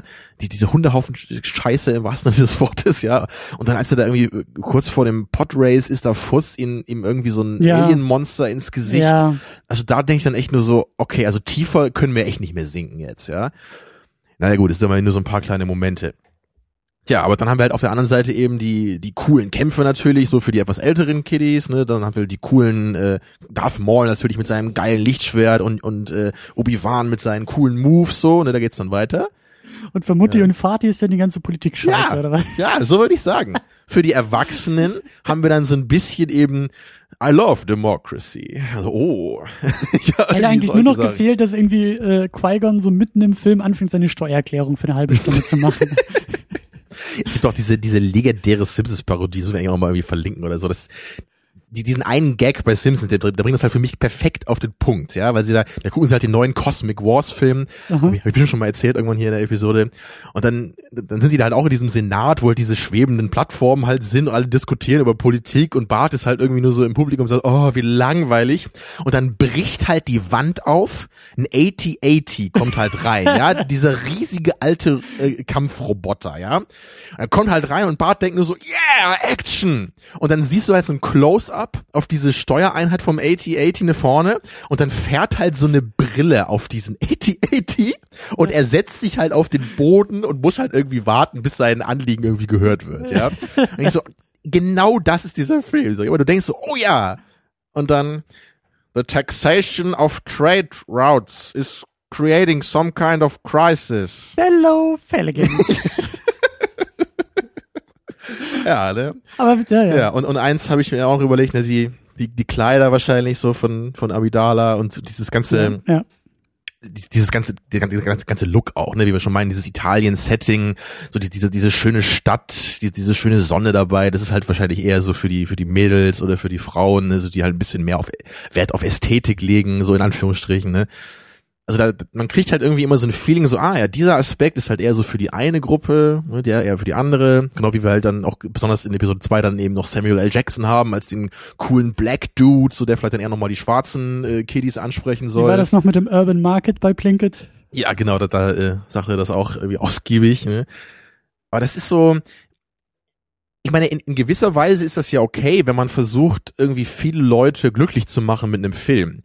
Aber das Problem fängt halt an, wenn du irgendwie auf der einen Seite den Witz hast, dass der äh, CGI Hase, Amphibie oder was auch immer er ist, in den Hundehaufen tritt ja. und danach halt irgendwie jemand der Kopf abgesäbelt wird oder irgendwie ähm, Darth Maul jetzt in zwei Teile gehackt wird und, und, und Obi-Wan irgendwie schreiend zu Boden geht oder und so. Und zwischendurch ja? Anträge im Senat gestellt werden, wer ja. Rede. Also das, das, das geht Ja. halt nicht alles zusammen. So, dann, da, du musst dich halt für eine Seite entscheiden. So, entweder machen wir halt irgendwie was Trockenes, was sich eher mit Politik und Inhalt irgendwie befasst, oder wir machen halt ein buntes Space Adventure, wo halt diese politischen Sachen nicht sonderlich relevant sind. So, hier ist es halt irgendwie essentiell zum Verständnis des Plots, so was da eigentlich genau passiert und was dieser Senat eigentlich ist und wie der operiert, ne? Also Ja. so, ich, ich habe mir noch als, als Kleinigkeit aufgeschrieben, so auch als kleines Lob vielleicht, egal wie schlecht eben er gespielt ist, ja, aber Anakin ist für mich immerhin so ein bisschen, immerhin noch likable. So ein bisschen. Und wenn ich ihn halt später äh, mit, mit, mit seinem Mhm. älteren Ich vergleiche, ja, mit, mit dem von Hayden Christensen, ich, ich, er nervt mich einfach, ja. Also Hayden Christensen, immer wenn ich ihn im Bild sehe, bin ich sauer. Das liegt halt auch nicht nur an seiner Schauspielleistung, das liegt auch daran, wie platt er halt geschrieben ist als Charakter. So, oh ja, ich sehe, er ist aufbrausend oder er fühlt sich irgendwie von Obi-Wan nicht ernst genommen. So, ja, ich meine, so wie er Nee, ist. nee, das siehst du nicht, das Ähm, hörst du, weil er das schon wieder ausspricht. Ja, so meinte ich das, ja. Ja. Immer, weil er das halt wieder gerade sagt, so. Und dann er guckt halt scheiße. Und so, mm, ich bin böse. Und in Episode 3 hat er halt irgendwie seine schmierigen Haare und schwarze Sachen an. So, Ja, ah, ich ja. verstehe. Er ist jetzt ein äh, gefährdeter Typ und er ist, er nähert sich der dunklen Seite an oder sowas, ja. Es, er ist halt für mich irgendwie nie sympathisch geworden dabei. Und, und klar, hier ist es halt bei weitem nicht gut gelöst. Und er Anakin sagt hier halt auch dauernd irgendwelche dummen Sachen, ja, aber er ist halt trotzdem irgendwie so ein kleiner Junge immerhin. Und ich weiß, man, man weiß ja, ich hasse Kinder, aber, aber hier ihm, es ist für mich trotzdem besser als der spätere Anakin. Ja, wenn er dann eben im Raumschiff fliegt und vielleicht so ein bisschen Adventure-Feeling wenigstens, ja. Ja. Und das, das ist es auch so. Ich glaube, der, der erste Film der Prequels hier eben, der hat für mich am ehesten noch so dieses Adventure-Feeling, was jetzt gerade Episode 4, glaube ich, noch so rübergebracht hat. Wir haben hier immerhin ein paar schöne Locations, so wir haben eben Tatooine, wir haben Naboo, wir haben Coruscant, so das, das ist immerhin noch ein ganz netter Mix. Und uns später so im, in den anderen Filmen, das, das wird mir dann auch zu irre. So die, die Welten, die man da sieht, die sind noch unglaubwürdiger. So die eine Welt, die nur aus Lava besteht und dann, dann eben auch so diese, diese in, in, in Insektenwelt mit dem Kolosseum. Das ist mir dann auch einfach zu over the top wieder. Und hier, so gerade Naboo, das ist ja eigentlich eine nette Location. Also da, da habe ich immerhin zumindest so ein bisschen noch mein Viewing Pleasure bei, wenn ich das so sehe. Ja. Ja. Ja, ich glaube, das, das war's dann auch so. Dann können wir langsam mal zu dem, zu dem Plot kommen, weil das, das wird noch ein bisschen dauern jetzt, glaube ich. Ja, es geht halt gleich los bei dem Title Crawl, ne? Das ist ja auch du willst wieder. wirklich ganz von vorne anfangen. Es, ich, ich will das Ja. einmal, einmal durchgehen. Ich will Ja. einmal mit dir aufarbeiten, was hier eigentlich wirklich in dem Film passiert. So zumindest die wichtigsten Ecken. Und ich meine, was ist, was ist bei den alten, beim alten Episode 4, was war da in dem, in dem Title Crawl? Ja, das Imperium und die Rebellen stehen im Konflikt, ne? Die, die Rebellen haben, sind fast geschlagen, ne? und dann, danach kommt eben das, der Star Destroyer ins Bild geflogen. Ja, und wir sehen den Kampf mit dem Schiff und das ist halt, ist halt so ein effektiver Anfang, auch so gut audiovisuell eingefangen. Und, und was ist hier? Ja, was haben wir hier am Anfang? Wir haben diesen, diesen öden Title Crawl, den ich mir auch mehrmals durchgelesen habe. Also ich, ich verstehe einfach gar nicht genau, was, da, was das soll, weil es, es ist einfach nicht ausreichend erklärt. Da ist halt irgendeine Trade Federation, ja, eine, eine Handelsföderation. Okay. Also gehe ich mal davon aus, dass eine Handelsföderation sich irgendwie mit Handel befasst. Nehme ich mal an, dass sie vermutlich reich geworden sind, indem sie irgendwie handeln. Und diese Handelsföderation macht jetzt ein Embargo, also blockiert den, die Versorgungswege zu Nabu. Also da frage ich, ich erstmal frage ich mich, warum machen die das? Ja, was, was haben die davon letztendlich, wenn es eine Handelsföderation ist? So, warum blockieren die dann den Handel? Mhm. Das wäre jetzt schon mal eine naheliegende Frage, finde ich. Und dann findest du langsam raus, okay, sie kriegen anscheinend diese Befehle von diesem mysteriösen Hologramm da, ne, also von mhm. Darth Sidious. So und okay. Und an einer Stelle sagen sie halt dann, ich glaube, ein bisschen später im Film, wir hätten uns niemals auf diesen Handel einlassen sollen. Also ich, ich denke nur so, was für ein Handel? Im ganzen Film kriegen die halt nur auf die Fresse, ja. Die, die verlieren am Ende ihre ganzen Kampfroboter, ne, ihre, ihre ganze Armee ist da im Einsatz. Was wurde aber, denen denn versprochen so? Aber, aber auch da, ich weiß gar nicht, ist das, ist die Druidenarmee, die gehört der Föderation? Das denke ich mal, ja. Die, die, die Handelsföderation hat eine eigene Armee. Genau, bestehend aus ja. Druiden. Richtig, ja, das was auch interessant ja, ist. Weil die so. Welthandelsorganisation hier bei uns zum Beispiel ja auch über die größte Armee des Planeten. Nee, was? nee, das macht auch keinen Sinn. Komisch. Ja, ne, das, äh, das sind halt nur so, so, so Wörter, die in den Raum geworfen werden. Das ist halt die Handelsföderation, so. Aber du, du verstehst halt gar nicht, was das bedeutet, ja, und was die halt wollen.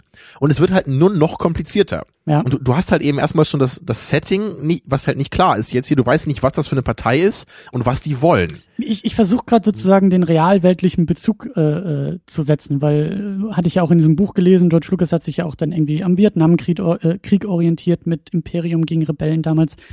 Ich weiß nicht, war das, ich bin wirklich nicht so der Historiker, aber war das nicht irgendwie auch so, ähm, gibt es nicht ein Handelsembargo der USA gegenüber Kuba? Da wird doch, glaube ich, der Handel geblockt. Also die, die, die, die stehen ja, glaube ich, in keinem offiziellen, direkten äh, äh, Austausch, Handelsverhältnis oder sowas. Vielleicht, ja, ist das, vielleicht das hat George Lucas sein, irgendwie in die Richtung geguckt. Aber auch da ist dann natürlich die Frage, und da hast du ja recht, aber warum wird Nabu denn überhaupt blockiert? Was hat Nabu getan, um der Handelsföderation irgendwie ja, im Weg zu stehen? So die, die, die Frage ist halt so, okay, da ist halt irgendwo ein Embargo und das finden wir halt auch in der echten Welt, so, aber das reicht halt als Bezug nicht. So, da muss halt irgendwie noch mal ein bisschen die, also da muss halt die politische Lage insgesamt halt irgendwie erfasst werden, damit man da überhaupt so eine Parallele ziehen kann. Ja, also der Konflikt wird schon mal nicht eingeführt. Es gibt einen Konflikt, es muss einen Konflikt irgendwie geben, aber den sehen ja, wir nicht. Also äh, die, dieses äh, Darth Sidious Hologramm befiehlt ihnen ja irgendwie das zu machen, irgendwie mit ich denke mal, dass die Blockade auch empfohlen wurde von denen, keine Ahnung. Ach so, okay, ja. Und dann, dann wird halt Ja gut, aber auch da ist die Frage, warum? Warum lassen sie sich darauf ein? Was kriegen sie von einem, genau, von einem Hologramm? Genau, also wir, wir, wir können uns ja zumindest erschließen, dass also so wie ich es verstehe, ist es ja so, dass Darth Sidious will halt, dass diese Krise da ausbricht. Genau. Damit halt dieser Kanzler von Naboo, der ist glaube ich von Naboo, ne, dieser Valorum oder so, der, der andere, der, der alte General Zord war das glaube ich, ne? Mhm. Dass der, der halt abgesetzt werden wird, weil er halt irgendwie als unfähig ähm, da, dargestellt wird oder so und dann eben Palpatine die Chance hat, danach zu rücken und das dann so sein, sein erster Schritt zur Machtergreifung des äh, Imperiums später dann oder der Republik halt wird. Ja. Ja, also soweit okay. Aber was eben die Rolle dieser Handelsföderation dabei ist, ist vollkommen unklar. Und man kann sich einfach auch nicht erschließen, was die da machen. Was Palpatine denen irgendwie versprochen hat. Ah, okay, Tja. vielleicht, vielleicht, aber da muss man dann, vielleicht hat er ja auch irgendwie versucht, den aber das sehen wir in Episode 1 tatsächlich nicht, weil wir ja auch noch gar nicht wissen, was der, was, was der eigentliche Plan ist. Wir müssen ja bedenken, Episode 2 und 3 haben wir noch gar nicht gesehen. Wir wissen gar nicht, was da passiert. Wir können nur Episode 1 nehmen. Und da, selbst da ist ja noch gar nicht so richtig erkennbar, dass Sidious und Palpatine dieselbe Person ist und dass da irgendwie dieser Masterplan entsteht. Das ähm, wissen halt die Leute, die halt den Namen von dem Imperator kennen aus den alten Filmen, ja. Die wissen halt, dass der Palpatine heißt, weil das vorher auch schon klar war. Echt? Wurde das da mal, wurde das da mal Also es wurde, glaube ich, nicht im Film gesagt, aber ich glaube, dass das war, glaube ich, vorher schon eine Information. Hm. Also das, das, das kann ich jetzt nicht sicher sagen. Aber selbst wenn, dann war das so ein, so ein, so ein, so ein Nebensatz irgendwo und äh, weil er war doch immer der Imperator. Ja, ich weiß jetzt nicht genau, wann diese Information wirklich rauskam, dass, dass der Imperator Imperator Palpatine heißt. So dass, hm. Ich weiß halt, dass es früher schon so Actionfiguren gab von den alten Filmen, die halt auch Imperator Palpatine dann hießen. Ich weiß aber nicht, ob die jetzt schon vor den Prequels dann rausgekommen sind. Oh Gott, oh Gott, oh Gott. Da müsste ich jetzt äh, ja, Star Wars Historiker an, ich sein. sagen, jetzt fangen wir schon an ja. über die. Aber zumindest können wir uns darauf einigen, es geht aus den Filmen, im, im Film wird's nur angedeutet mhm. in der, im Episode mhm. 1 und es, es fängt halt erst so mit Episode 2 an, dass man da langsam äh, weil er das auch kommt. dann äh, explizit ausspricht. Aber okay, wir haben jetzt erstmal, wir haben das genau, irgendwie also, etabliert. Da, da wollte ich jetzt mal sagen, da, da gibt es ja schon mal einige Probleme jetzt, aber du hast vielleicht auch eine grobe Idee zumindest, was das alles soll. Aber jetzt geht's halt los. so, jetzt haben wir halt erstmal den Moment, dass halt Palpatine befiehlt, diese Jedi umzubringen. natürlich Destroy damit halt what's left of them. das dann im Detail, ja. Das ist übrigens die dümmste Line aus dem ganzen Film. Ja. Vielleicht aus den ganzen Prequels, ne, als diese, dieser Handelspräsident da sagt, ja, they must be dead by now. Destroy what's left of them. Okay. Eine großartige Line. Put it in the tea. Aber gut. So, aber die, die Frage dabei ist erstmal, warum befiehlt Palpatine, diese Jedi umzubringen? Ja, das verstehe ich auch Ich nicht. meine, es geht doch darum, dass diese Krise bekannt wird oder nicht. Das ist doch der Grund, warum diese Krise überhaupt inszeniert wird von ihm, damit der Senat davon erfährt. Also warum lässt er die Jedi nicht einfach zurückfliegen und von dieser Krise berichten? Das ist doch das Beste, was ihm passieren kann, oder nicht? Oder hat er irgendwie geplant, dass diese Jedi entkommen, auf den Planeten flüchten, da die Königin befreien, mit der nach Tatooine fliegen und dann irgendwie nachher einen Krieg anzetteln oder was? War das irgendwie sein Plan? Hat die Macht ihm das gesagt, dass das alles passieren wird? What the fuck is happening, ja? Ja, ja, ja. Lass, Und- lass, lass, lass, ich will das noch einmal ganz kurz durchdenken. Also, die Jedis sind ja als, äh, wie sagt man, Sch- Streitschlichter oder, oder, oder So Konfliktlöser wird das, ja glaube ich, im eingesetzt. Teilcrawl auch gesagt, Die ne? sollen ja eigentlich nach Naboo weiterfliegen. Die sollen, glaube ich, irgendwie verhandeln mit der, mit der Föderation. Und sie sind ja sozusagen Berater der, der Regierung auf Naboo. Sie sind ja keine glaube, Krieger, wie sie selber sagen, sondern sie sind ja irgendwie nur Diplomaten. Genau, sie sind ja irgendeine so eine Art neutrale Instanz, wird So. jetzt gesagt, obwohl das ja in den späteren Filmen immer so wirkt, als wären die irgendwie die Anführer der Republik eigentlich mit dem Senat zusammen irgendwie, ne? Keine Ahnung, aber, Ja. aber so kann man sich das Ganze ja eher dann vorstellen. Und ja, dann ist es schon mal sehr merkwürdig, dass sie dann auch, eigentlich ist es ja auch so ein riesen ähm, Outing sozusagen von der Handelsföderation, weil die Jedis, ich weiß nicht, sie, sie treten ja gleich als Aggressor dadurch auf. Sie versuchen die Jedis umzubringen, äh, das klappt halt nicht und die Jedis wissen ja sofort Bescheid, alles klar, wir müssen der Handelsföderation sofort misstrauen. Das ist doch, Ja. ein, das ist doch, das müsste doch eigentlich deren Perspektive sein. Anstatt denen halt irgendwie einen total beschissenen Deal anzubieten, den sie sowieso nicht erfüllen werden, mit dem Deal dann eben nach, nach Dings zu schicken, nach, äh, äh, Naboo zu schicken und Ja. so den Plot weiterzubringen. Genau, also es macht halt weder aus Darth nicht. Sidious Sicht Sinn, diese Jedis anzugreifen, noch macht es aus Sinn der Handelsföderation irgendwie Sinn, die anzugreifen, weil die müssten ja eigentlich auch befürchten, wenn, wenn die jetzt plötzlich anfangen, Jedi als neutrale Vermittler einfach umzubringen, Ja. auch wenn sie es vielleicht irgendwie vertuschen wollen oder so, ich meine, da- da können die doch damit rechnen, dass sie halt von der ganzen Republik wahrscheinlich irgendwie total Stress bekommen, ja, und dann Ja. irgendwie gleich in den Krieg ziehen. Und sie sind halt eine Handelsföderation. So ist der Name. Also sollen sie doch daran interessiert sein, mit möglichst vielen Leuten befreundet zu sein, um mit denen handeln zu können, oder nicht? Ja.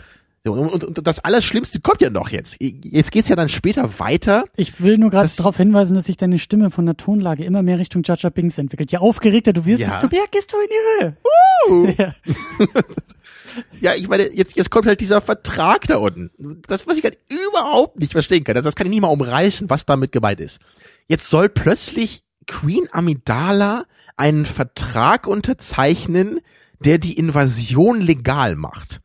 Also erstmal mir das überhaupt vorzustellen, ist das schon völlig absurd. Wer in der ganzen Galaxis würde dann plötzlich glauben, dass das dann irgendwie legal sei oder so. Ich meine, vielleicht ist es irgend so ein politischer Knotenprozess und wenn es dann irgendwie legal gemacht ist, dann kann die Republik nicht mehr eingreifen oder so, okay. Aber warum zum Also- Teufel will denn Sidious überhaupt, dass, dass sie diesen Vertrag unterzeichnet? Weil er sagt dann auch wieder so, I want that treaty signed. So, wenn die Invasion dadurch legal ist, dann wäre doch die Krise aufgelöst, oder nicht? Ja, dann Also, wäre wenn- wenn die Handelsföderation mit ihrer Droidenarmee ganz legal als Besetzungsmacht Genau. sozusagen, Aber so dumm wie es ist, aber sie würde halt einmarschieren auf Naboo. Genau, und, und wenn wir uns jetzt vorstellen, dass das dann aus irgendwelchen politischen Gründen irgendwie legal wäre und die Krise beendet sei, wie absurd das auch immer ist, warum zum Teufel sollte Darth Sidious daran Interesse haben? Weil er will doch die Krise zum Eskalieren bringen. Also was soll Aber diese ganze Geschichte mit dem Vertrag? Vielleicht, aber das ist auch wieder so weit, zu weit gedacht und zu kompliziert und vor allen Dingen auch zu politisch, aber vielleicht geht's dann darum, dass es eben von Seiten der Republik ja nie als legal anerkannt wird. Verstehst du? Und die sofort Naboo zu Hilfe eilen und sofort Naboo irgend, also in Form von Handelsföderation und deren Armee sozusagen die dann befreien wollen würde. Und schon hätten wir auch wieder einen Konflikt und einen Krieg. Tja, vielleicht, ne? Aber wenn, wenn ich mir das halt angucke, das, was halt Sinn machen würde, wäre, die, die Handelsföderation äh, äh, fängt halt eine Krise an, aufgrund von Sidious Befehl. Die Jedi fliegen dahin, gucken sich das an, fliegen zurück, berichten das dem Senat. Und das gibt Palpatine die Möglichkeit aufzusteigen, weil der alte Kanzler von Naboo an Vertrauen verliert. Also so würde es halt Sinn machen. Aber diese ganzen komischen kleinen Plotpoints, die halt eingestreut werden, die ergeben überhaupt keinen Sinn und wirken auf mich einfach nur so, als würden die dem Interesse von Palpatine eigentlich entgegenlaufen. Darf ich nochmal Spielverderber spielen und nochmal irgendwie ein, zwei Filme weiterdenken? Ist es nicht auch so, dass die Klonarmee auch von Sidious eigentlich beauftragt war? Ja, ja. Das kommt Aber ja also- raus in Episode 2. Also, er hat einerseits Kontrolle über die Druidenarmee. Da, da lagen ja halt Über auch die schon so einige Jahre dazwischen. Ne? Naja, Also aber Moment mal. So, ne, na, so viele? Ähm, also zwischen den Filmen schon, genau, aber in, den zweiten Film wird ja gesagt, vor zehn Jahren hat Palpatine schon angefangen, diese Klonarmee da in Auftrag zu geben. Ach so, also Ja, ja. parallel zu den Ereignissen von Episode 1. Also es könnte schon ungefähr hinkommen. ne, Ah, okay. Ich hätte jetzt nämlich eher gedacht, warum, wenn Palpatine zwei Armeen unter sich hat, nämlich die Druidenarmee und die Klonarmee, die eigentlich dann erst aufeinandertreffen. Warum, warum, warum, warum marschiert er nicht einfach sozusagen in die Republik ein mit zwei Armeen im Hintergrund, mit den Druiden und den Klonen, als Aggressor von vornherein und sagt, ich bin jetzt der neue Imperator. Ja, ich, Äh, viel ich meine, Spaß. da, da, da geht es wahrscheinlich irgendwie darum, dass er das halt irgendwie so legitimieren will in gewisser Weise und die Jedi ja irgendwie als Aber was ist denn Verräter der darstellen? Ja, aber was ist denn der, der fucking Widerstand? Die Jedi, das ist, das ist so irgendwie ein Haufen Hippies in Roben und ja, ich meine, vielleicht irgendwie das Volk oder so. Ich meine, ich gebe dir da auch schon recht, ne? Aber der, ich meine, Welches Volk? Es gibt doch das, äh, das Imperium, das ist, äh, ach, Ja, egal. ich meine, der Witz dabei ist ja eben in den folgenden Filmen, dass dann halt auch diese ganze, diese ganzen Klonkriege, die werden ja auch von Palpatine nur inszeniert, um eben die ganze Republik ins Chaos zu stürzen. Im Grunde so auf der Makroebene das gleiche, was eben mit Naboo und der Handelsföderation am Anfang passiert ist, Mhm. jetzt im ersten Film. Und dadurch soll dann eben auch so, die, diese Krise soll immer weiter und weiter gehen. Ne, und es, in Episode 2 und, und 3 gibt es da genau die gleichen Probleme wieder, wo man Ja, sich auch ja, immer fragt, so, wa, was macht diese eigene, diese eine Entscheidung von Palpatine, macht doch wieder überhaupt keinen Sinn dafür, ne? Das können wir jetzt, glaube ich, auch nicht so weit aus, äh, ausweiten. Ich will jetzt lieber nochmal bei dem Plot bleiben hier, die Ja. letzten Minuten. Also, weil, wie gesagt, also diese ganze politische Ausgangsposition mit Naboo ist halt völlig irre. Und, und es, der, der Film gibt dir einfach keine Möglichkeit, in dieses Setting in der Weise einzudringen, dass du verstehst, was da passiert, was die Parteien sind und was die einzelnen Interessen von denen sind. Ja. So, weil auch als dann die Jedi auf dem Planeten ankommen und dann eben Jar Jar Binks treffen und dann zu den Gungans gebracht werden oder Gunges, ne, wie war das? ähm, dann, dann sagt halt Obi-Wan unten bei denen den äh, legendären Satz, äh, ihr und die Naboo, ihr formt eine Symbiose oder so. Und das, was die einen betrifft, betrifft auch die anderen. Klingt super deep und cool, aber wenn man mal drüber nachdenkt, die Naboo sind auf der anderen Seite des Planeten, der Gungans, ja. Also die haben, sind durch einen halben Planeten getrennt und die Gungans leben in irgendeiner Stadt in so einem See. und Obi-Wan kommt auf diesen Planeten, er ist halt irgendwie drei Minuten da und, er, er, dann sagt er, ihr formt einen symbiotischen Zirkel oder was. Ich meine, vielleicht ist er jede, vielleicht hat er vorher in der Schule irgendwie äh, Planetenkunde gehabt und weiß, wie das da auf Naboo aussieht. Jedenfalls wird das überhaupt nicht klar aus diesem Setting, was irgendwie die Gungans und die Naboo miteinander zu tun hätten. Ja. Und deswegen macht es auch überhaupt keinen Sinn, dass die Gungans am Ende irgendwie ihr ganzes, ihr ganzes Volk da riskieren für irgendein so komisches Ablenkungsmanöver, nur damit so ein, so ein, dieser Stoßtrupp da von Queen Amidala da irgendwie in die Stadt einmarschieren kann.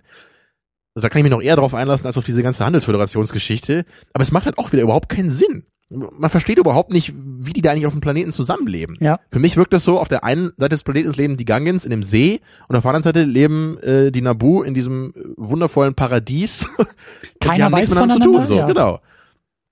Ja, und das, das ist ja auch dieses Ding später dann eben im Film, diese Krise, ja. Da geht's immer darum, diese riesige Krise, ja, die Krise. Und die Krise muss verhindert werden. Und Kanzler Valorum schafft es nicht, die, der Krise Einhalt zu gebieten. Und das ist das, was mich am allerwütendsten, glaube ich, macht aus dem Film. Weil man nicht eine einzelne Person sieht. Nicht eine einzige Person sieht man auf Naboo, die leidet, ja. Nicht eine. Man sieht nicht mal einen Zivilisten. Nicht eine einzige Person. Man sieht nur die Königin und ihre komischen, ihre 20 Polizisten da, ja, Ja. und einen Haufen Droiden. Ja. Da, da ist nichts vom Volk, von irgendeiner Krise. Und was für eine Krise soll das denn sein? Die leben da irgendwie im Paradies, ja, von Nektar und Ambrosia wahrscheinlich. Dann guck dir das doch mal an, wie geil das da aussieht. Und was, was soll die denn da irgendwie in- innerhalb von, weiß ich, zwei Wochen oder wie das Spiel, was soll denn da für eine Krise entstanden sein? Sind denen die Äpfel ausgegangen oder was? Ja, ich meine, die haben außerdem so, einen- so einen riesigen Power Generator neben, äh, neben ihrem äh, Hangar da, ja. Der wo ja am Ende dieser Lichtschwertkampf stattfindet. Ja, also anscheinend haben sie oben halt so ein total kulturelles äh, Gebilde mit toller Architektur und unten halt noch irgendwelche super Technologien, die äh, für, für, äh, für Energie sorgen. Und die haben nach zwei Wochen eine Krise? What the fuck is happening? So, da wir jetzt aber weiterkommen müssen, so wie ich kann dir auch nicht, ich nicke ja. und ich bin bei dir, Termino. Ich bin da voll bei dir. Ja, ich so, kann es nicht beantworten. Wir fliegen weiter nach Tatooine. Ja, wir sind noch nicht fertig. Ja. So. Ich meine, es ist, es ist okay, dass sich die Station der Reise nach Tatooine bewegt, um da eben Anakin kennenzulernen. So andersrum gesprochen, aus Drehbuchhinsicht ist das ja durchaus sinnvoll. Mhm. Aber wie gesagt, so, innerhalb der Geschichte, what the fuck is happening? Sie landen auf Tatooine, weil ihr Raumschiff beschädigt wurde bei dem Fluchtversuch von Naboo. So, okay. Das heißt, Qui-Gon und seine Crew da müssen ein neues Schiffsteil ähm, besorgen, um das Schiff wieder flott zu machen. Ne? Soweit macht das Sinn. So, jetzt, jetzt gehen sie halt nach Mos Eisley rein, nehmen clevererweise Jar Binks mit, um nicht aufzufallen. Eine großartige Idee, ja. Ähm, und dann, dann sagt Qui-Gon erstmal, okay, wir werden jetzt erstmal einen der kleineren äh, Händler hier fragen, ob die dieses Teil haben. So, okay, sie gehen halt zu Wotto, da ist halt Anakin und Wotto ist natürlich der Einzige, der dieses Teil hat. Ich sag ja, der Wille der Macht hat Qui-Gon natürlich zu Wotto geführt, weil der ja das Teil hat, alles vorherbestimmt und so, bla. So, okay. Und jetzt versucht natürlich erstmal Qui-Gon mit seinem komischen Trick eben das Teil da abzuluxen. Geht halt nicht wo man sich halt auch immer fragen kann, finde ich, so was Mr. Plinkett auch einmal sagt, was ich sehr richtig finde, wenn es moralisch okay ist von Qui-Gon, ne, Wotto zu überreden, irgendwelche wertlosen äh, Geldeinheiten da anzunehmen, wieso ist es moralisch nicht genauso vertretbar, dass Qui-Gon irgendwie nachts da einbricht und dieses Teil klaut? Weil es ist im Grunde das Gleiche, oder? Ja. Er wird halt verarscht in beiden Fällen. So, also wenn du halt sagst, so der der Zweck rechtfertigt die Mittel, dann kannst du auch sagen, okay, dann ist halt irgendwie ein bisschen wichtiger, als dass dieser eine komische Händler jetzt irgendwie dieses Teil noch hat. Klauen wir es ihm halt. So, okay, meinetwegen machen das die Jedi nicht. Mein Tricks sind okay, aber klauen ist nicht okay. Ist halt so ein komischer Kult, wer weiß, vielleicht denken die so. Ich habe mich auch, so, äh, ich, ich weiß, wo es hingeht. Ich habe mich aber auch schon damals ja. äh, oder, oder früher auch schon mal gefragt, warum die sind auf einem Planet, also die sind halt in einer Stadt voller Händler und und und äh, warum fangen sie nicht an? Okay, Watto nimmt irgendwie das Geld nicht, aber vielleicht nimmt jemand anderes das Geld oder etwas anderes, was die gebrauchen können, dass so ein Tauschzirkel irgendwie stattfindet und auf einmal stehen sie wieder vor Watto und sagen, jetzt haben wir endlich das, was du haben ja, willst von uns. Also da, da wird es doch wohl irgendeine Möglichkeit geben, an irgendwas Wertvolles ranzukommen oder so. Und, ja. und, und vor allem, die naheliegendste Methode ist ja erstmal sich zu überlegen. Vielleicht R2D2 einfach opfern, so, weil der ist auch Möchten dabei. Sie Data Binks kaufen? Ja. Können wir tauschen? Nein, aber der ist halt auch dabei, ja. nur weil er in den anderen Filmen auch dabei ist. So, das ist ja, ein wertloser Druide, der eigentlich auch von Luke so behandelt wird.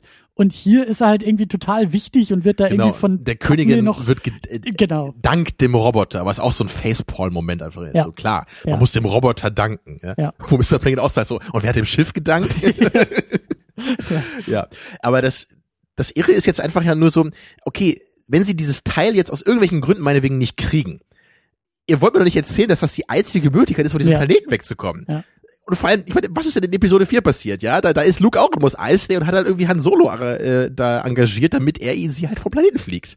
Also du kannst halt entweder, kannst du dir irgend so ein gammeliges Schiff da wahrscheinlich kaufen und damit irgendwie abdüsen, muss ja nicht irgendwie toll sein. Wahrscheinlich sogar ganz cool, da wirst du nicht erkannt, wenn du irgendeine so alte Schrottlaube fliegst. Ja. Oder du, du mietest halt irgend so einen Bounty Hunter oder Schmuggler oder was auch immer und sagst ihm, hey, du kriegst ja ordentlich Kohle, wenn du nach Coruscant fliegst. Das ist ein Raumhafen, Mos Eisley, ja? Ich meine, das wird ja wohl irgendwie möglich sein. Aber nein, die einzige Möglichkeit, von diesem Planeten wegzukommen, ist, dass dieser kleine Junge dieses Podrennen gewinnt, oder was? ich meine, wenn man sich das wirklich mal vor Augen hält, was für eine Scheiße ist das eigentlich? Und ich meine, natürlich finde ich es halt okay, dass ja dieses Podrennen stattfinden soll, so, das, das soll ja eben Spaß machen und das macht es ja auch zum gewissen Teil. Aber du brauchst halt irgendeine halbwegs nachvollziehbare Motivation, warum das halt stattfinden muss. Und so wie das halt hier inszeniert ist, macht es überhaupt keinen Sinn. Das, das passt einfach ja, nicht. Ja. ja, und da will ich auch noch mal einhaken, weil äh, noch noch ein allgemeinerer Punkt dazu. Ähm, und es geht in die Richtung. Man merkt, dass die Filme halt immer rückwärts geschrieben sind. Also zum einen natürlich auf die auf die Originaltrilogie ausgerichtet, so, weil es ist ja klar, wo das hinführen muss irgendwie, was mit den Prequels passiert. Und gleichzeitig auch, wie du gesagt hast, sozusagen innerhalb der Geschichten sind oft irgendwie die Setpieces schon da Das Podrennen kann ich mir vorstellen, war schon irgendwie gleich als erstes irgendwie im Sicherlich, Drehbuch ja. und dann fragt sich George, hm, wie komme ich da hin, wie komme ich da Genau, wieder weg? genau. Und so fühlt sich das auch an. Und auch diese Geschichte, dass sie Anakin eben da treffen und vor allen Dingen das C3PO schon da ist. C3PO wird von Anakin gebaut für seine Mutter und er ist ein Protokolldruide, der irgendwie Millionen von Sprachen spricht. Diese Idee ist, ich meine, es ist halt nur so ein kleines Detail, aber diese Idee, also wenn man das sich das mal auf Und das Zunge meine ich halt, das lässt, sind ja. die unnötigen Callbacks an die, an die alte Trilogie. Das macht halt Ja. absolut keinen Sinn. Es ist vielleicht witzig, okay, Anakin, baut C3PO, das ist okay. Aber der sieht halt genauso aus wie zig andere Roboter, ne? Erstmal das und, Und vor ich allen glaube, er selbst in der bei Votto irgendwie in dem, in dem Shop steht, glaube ich, so ein anderer Roboter, der aussieht wie C3PO. und es macht halt überhaupt keinen Sinn als Sklave, man weiß ja auch nicht, was die da für Sklavenarbeit verrichten, aber warum sollte dann Protokolldruide sinnvoll sein? So in, in, in dieser Sandstadt, die sie da haben, so Vielleicht schreibt Anakins Mutter immer so äh, Testberichte über die Maschinenteile von Votto und dann könnte der Roboter das in verschiedene Sprachen übersetzen. bestimmt. Genau. Siehst du, ja, ja, ja. Ja, macht schon Sinn. Ja, stimmt. Ja, es, it was meant to be. Force Das total. macht alles Sinn Ja, ja. plötzlich, ja. Ja, ja. Tja, ne, ich meine, das sind halt wirklich, also so die erste Hälfte des Films, da bin ich halt plotmäßig wirklich einfach raus, so, weil ich halt permanent, ich muss jede Handlung irgendwie hinterfragen, nichts, was die Charaktere tun, ergibt irgendeinen Sinn und es, es wird halt später vielleicht ein bisschen besser, weil es halt nur noch platt ist, aber zumindest halbwegs Sinn ergibt. So am Ende wollen sie dann ja, als sie wieder auf Naboo sind, so dann haben sie halt dieses Ablenkungsmanöver von den von den Gungans, okay, warum auch immer sie das machen, sind halt sind sie halt nett Kommen die sie eigentlich, wie kommen sie eigentlich nochmal zurück nach Naboo? Ja, sie fliegen erst nach Coruscant und dann fliegen sie halt wieder hin. Und als sie dann wieder nach Naboo fliegen, ist die Blockade irgendwie auch weg, merkwürdigerweise. Oder ist nur noch so ein so Schiff oder so. Das, was ich auch nie ganz verstanden habe. Okay. Weil als ja. sie halt von Naboo flüchten, ist es halt diese riesige Blockade mit äh, hunderten Kampfschiffen und sie kommen halt gerade so durch. Aber die Action-Sequenz hatten wir ja schon, deswegen auf dem Rückweg ist das jetzt irgendwie, haben wir gerade Mittagspause oder so, sind gerade auf der anderen Seite des Planeten, wie auch immer.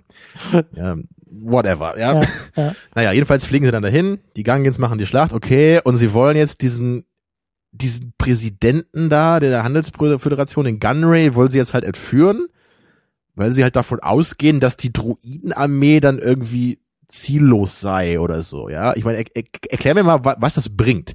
Da ist halt eine, eine Roboterarmee, die halt von diesem Druiden-Kontrollschiff gesteuert wird. Also, dass sie das angreifen, macht Sinn, ja. Sie wollen das Kontrollschiff zerstören, damit die Druiden ausfallen, passiert ja dann auch. Aber was zum Teufel wollen sie denn mit diesem komischen Präsidenten? Der, der sitzt da irgendwo in diesem, in diesem Thronraum, der Thronsaal. Und, und, und was für einen Sinn macht das irgendwie, den zu entführen? Ich, ich verstehe das nicht. Also, der steuert ja nicht mal die Armee von da. Das wird ja alles von diesem Schiff gemacht im Weltraum. Naja, ich kann mir das schon vorstellen, irgendwie so als Erpressungsmittel oder so, als, als Ja, vielleicht, vielleicht das, obwohl sie es nicht so sagen. Ne? Weil Genau, sie sagen halt, so ohne den Viceroy äh, werden sie ziellos sein oder Nee, so. das ist halt dummes Zeug. ja, aber vielleicht, vielleicht hat George da sein eigenes Skript nicht verstanden. Ja, vielleicht, vielleicht wollen die den entführen, um dann irgendwie dann Verhandlungen zu beginnen oder Was sowas, wird eigentlich Ja. aus dem? Ich weiß gar nicht mehr, wie das, Der- wie das, wie das. Du weißt das alles gar nicht mehr? Der Nee. ist doch noch zwei Filme rum und im dritten Teil Ja, aber, aber warum, um. warum schafft das überhaupt in die nächsten beiden Filme? Müsste der nicht eigentlich verknackt werden und äh, weil er Ja, Naboo in Episode 2 überfällt sagen die das auch. Es ist irre, dass der immer noch im Amt ist. So, ja, allerdings. ja, aber der, der ist halt immer noch dabei. Der wird halt im dritten Teil von Anakin irgendwie umgebracht dann ganz am Ende. Ah, Da okay. wird er, der wird er einmal zersäbelt da, nachdem er die Jung, äh, Younglings umgebracht hat. Ach so. Ja, Ähm, ja. Naja, ne, also okay, dann, dann passiert halt das meinetwegen, dann wollen sie halt den, den Typen äh, gefangen nehmen. So, wir kommen auch langsam zum Ende hier. Es wird auch anstrengender. Und dann haben wir halt jetzt äh, immerhin nochmal eine nette Action-Schlacht im Weltraum, so die halt teilweise ein paar ganz gute Shots hatte, wo ich auch dachte, so, ob das nicht ein paar sogar Modelle noch waren, so Ja, von diesen ja. Droidenschiffen. Paar nette Bilder immerhin. Sound fand ich auch wieder hier sehr cool. Naja, und, und das, was halt George dann eben noch gesagt hatte, was wir eben schon ansprechen woll äh, angesprochen haben, das wollte ich jetzt nochmal einmal betonen. Dieses, dieses Mirrorn des alten Films, ne, mit diesem, am, Ende von Episode 4 zerstört eben Luke den Todesstern, Mhm. was natürlich den ganzen Plot eben auflöst in der ikonischen Weise. Und anscheinend ist das jetzt halt hier so gedacht, dass halt Anakin Skywalker, der sich halt zufällig in diesem Raumschiff befindet und zufällig irgendwie in dieses Druidenraumschiff reinkracht und dann zufällig irgendwie dieses Ding in die Luft jagt, dass das irgendwie so den, den gleichen Impact auf den Zuschauer haben sollte wie diese, äh, dieser Angriff auf den Todesstern. ich meine, das ist, es ist halt so falsch für, für aus so vielen Gründen. Ne? Weil, weil erstmal ist das halt nur eine der vier Geschichten, die halt gleichzeitig stattfinden in Episode Ja. 4. Ja. Wir haben halt Gangans greifen die Stadt, äh, äh, haben das Ablenkungsmanöver, die Königin entführt den äh, äh, Präsidenten da, dann haben wir die beiden Jedi, die gegen Darth Maul kämpfen, dazu gleich, und dann eben Anakin, der dieses äh, Druidenschiff angreift das kann doch gar nicht diesen ikonischen Stellenwert haben wie der Angriff auf den Todesstern, weil das, das ist ja der, der, das Finale des Films, so worauf halt alles hinausläuft, ja, eben in Episode 4. Und vor allen Dingen ist es verdient. Das, was Klar. Luke, Luke wächst über Macht- sich hinaus, Genau. er glaubt an die Macht, schaltet den Zielcomputer ab und was macht Anakin? I try spinning, that's a good trick. Ja, und dann kracht er irgendwie zufällig da rein, ja. Es ist halt überhaupt nicht verdient. Und, und später sagen sie immer, äh, he was a great pilot, sagt ähm, Obi-Wan in Episode 4, ja. Und das wird auch immer gesagt in den, in den Fortsetzungen. Er ist halt der beste Pilot aller Zeiten. Und das Einzige, was wir von ihm sehen, ist, I, I try spinning, that's a good trick. und das Podrennen natürlich. Ja, genau, er sagt ja auch immer, it's like pod racing. Ja, ja, ja, ja. Naja, also das ist halt für mich halt auch einfach, auch wenn es ganz nett aussieht, aber das hat halt auch niemals diesen Impact natürlich, den halt äh, der Todessternkampf haben kann. Ja, und dann halt eben letztendlich der, der Fight zwischen Darth Maul und Obi-Wan beziehungsweise Qui-Gon, der natürlich ebenso wieder das klimatische Finale sein soll, ne, wie, natürlich brauchen wir irgendeinen so epischen Lichtschwertkampf am Ende des Films, das kann ich ja halb- halbwegs noch verstehen. Aber wie vorhin schon gesagt, erstmal ist es ein bisschen schade, dass wir halt von Obi-Wan beziehungsweise Darth Maul fast nichts gesehen haben in dem Film. Also von Qui-Gon ja immerhin ein bisschen was, so der war ja eigentlich auch viel, viel wichtiger als Obi-Wan in dem Film.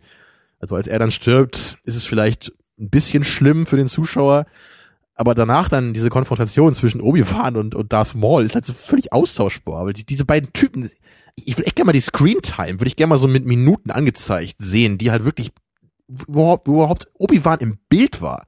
Ja, und Darth Maul war einmal vorher zu sehen, so quasi. Der hat einmal, einmal stand daneben Palpatine und sagt, ja, die Rache wird uns, unser sein. Und dann greift er Qui-Gon einmal ganz kurz an auf Tatooine. Ja, das, das sind doch wirklich nur fünf Minuten oder was. Ja. Und dann steht er am Ende da in diesem komischen Raum, wo sich halt auch jeder immer fragt, was das halt sein soll. Da ist dieser Hangar, da ist so eine kleine Tür, die führt von dem Hangar weg. Und da ist dieser riesige Raum, der irgendwie hunderte Meter in die Tiefe ragt. Also, ich höre schon draus, wenn alle sagen, oh komm, jetzt denkt man nicht immer so über die ganzen Details nach. Es stört mich halt schon, weil ich halt irgendwie schon so ein Gefühl für diese Welt haben will da. Weil einerseits ist Nabu eben so dieses alte, ähm, schöne, diese schöne Planetenstadt, ne, so die ja eben an, an Italien erinnert und diese, diese schönen Bauten hat mit Kultur und Kunst. Und darunter ist halt irgend so ein riesiger Generator. Also, also vermutlich muss man sich irgendwie so vorstellen, dass das halt so ein Energiegenerator ist, der irgendwie die, die ganze Stadt da irgendwie mit Strom versorgt oder so. Aber, aber warum führt da irgend so eine Nebentür aus so einem Hangar hin? Und Ja. was sind diese komischen roten Dinger da, die dann immer auf und zu gehen? Das ist doch auch wieder nur so Plot-Device, so. Das, Ja, das ja, führt ja, halt nur dazu, dass halt irgendwie Anakin, äh, nee, nicht Anakin, äh, Obi-Wan eben warten muss, ne, bis, bis, bis Qui-Gon halt gestorben ist, er kann nicht eingreifen und so. Und da hatte Plinkett ja, glaube ich, auch diesen, diesen Verweis, äh, und, und das meine ich halt mit erster Entwurf. Ähm, George hat nicht nachgedacht beim Schreiben, weil ganz am Anfang, als die Jedis eingeführt werden, haben sie halt diesen Trick, wo sie halt ganz schnell aus der Szene verschwinden können, weil sie halt gegen diese komischen Droiden mit Schutzschild nicht ankommen. Droidikas, ja. Genau. Und Du hast in der ersten Actionsequenz noch, ne, im- am Anfang des Films, ja. Genau, auch wieder so, er hat sich da selber in eine Ecke geschrieben und kommt da nicht raus, also gibt Also- er ihnen halt irgendwie so eine Superkraft und dann können Genau, sie er, verschwinden. er scheucht jedes so aus dem Bild raus, ja. Genau, und genau das gleiche hätte Obi-Wan sehr, sehr gut in dieser Situation ja anwenden kommen, können, um durch diese Laser durchzukommen. Ja. Und sofort bei Darth Maul irgendwie anzukommen. Genau, Aber ja. irgendwie hat er es vergessen, dass das kann oder so, keine Ahnung. Vielleicht hat man ihm das am Set auch nicht erzählt. Genau, ist ja er zwei Stunden her im Film, so. Ja, vielleicht. Oder er äh, war zu erschöpft. ja. Oder Darth Maul hat das geblockt mit seiner Macht. So peripher beim Kampf. Stimmt, ja, ja. Macht Aber dann Sinn, hat ja. Darth Maul extra nicht geblockt, dass äh, Obi-Wan sich das Lichtschwert holen kann und dann über ihn. Nee. Ja, das auch, wie er halt irgendwie besiegt wird, ist halt auch so platt, ne, weil, das, ich meine, erst wird halt Darth Maul eher so dargestellt, als wäre er den Jedis ein bisschen überlegen. Ne, Also er, er besiegt ja Qui-Gon und sonst macht er halt auch so den Eindruck irgendwie, dass er so ein bisschen der Mhm. stärkere Typ eigentlich ist im Kampf, weil Obi-Wan ist ja schon fast besiegt, ne, stürzt ja fast in diesen Schacht. Was mir gerade einfällt, müsste nicht eigentlich Obi-Wan sterben? Darth Maul had the high ground. Ja, das ist ja der Witz eben, ja, dazu komme ich ja gerade. Achso, Weil er hängt ja dann da unten und dann, dann ist er ja quasi besiegt und Darth Maul steht da oben und grinst ihn an. Und was macht er? Er, er zieht sich halt irgendwie mit so einem Salto dann da raus, springt über Darth Maul, landet hinter ihm und hackt ihn dann so in zwei Teile. Was halt auch so, ich meine, das dauert irgendwie, selbst mit der Macht dauert das halt ein paar Sekunden, irgendwie so einen Move zu machen. Und Darth Maul steht halt da. Er hat die Waffe und den High Ground. Aber er guckt sich diesen krassen Salto erstmal an. Ich glaube, in der Situation Genau. würde ich auch alle, alles Training vergessen und einfach gucken, wie Obi-Wan über mich rüberspringt. Das ist wahrscheinlich Ja. zu krass anzugucken, als dass du irgendwie noch, oder Obi-Wan hat auch das mit der Macht bei ihm geblockt, sodass dann Darth Maul irgendwie irritiert war und es macht immer noch keinen Sinn, aber äh, Ich meine, das, das ist halt auch ein Problem, was äh, Episode 1 nicht erfunden hat, ne? dass halt irgendwie der Villain auf eine dämliche Weise besiegt wird am Ende, obwohl er eigentlich schon gewonnen hat, so das sieht man ja ganz oft.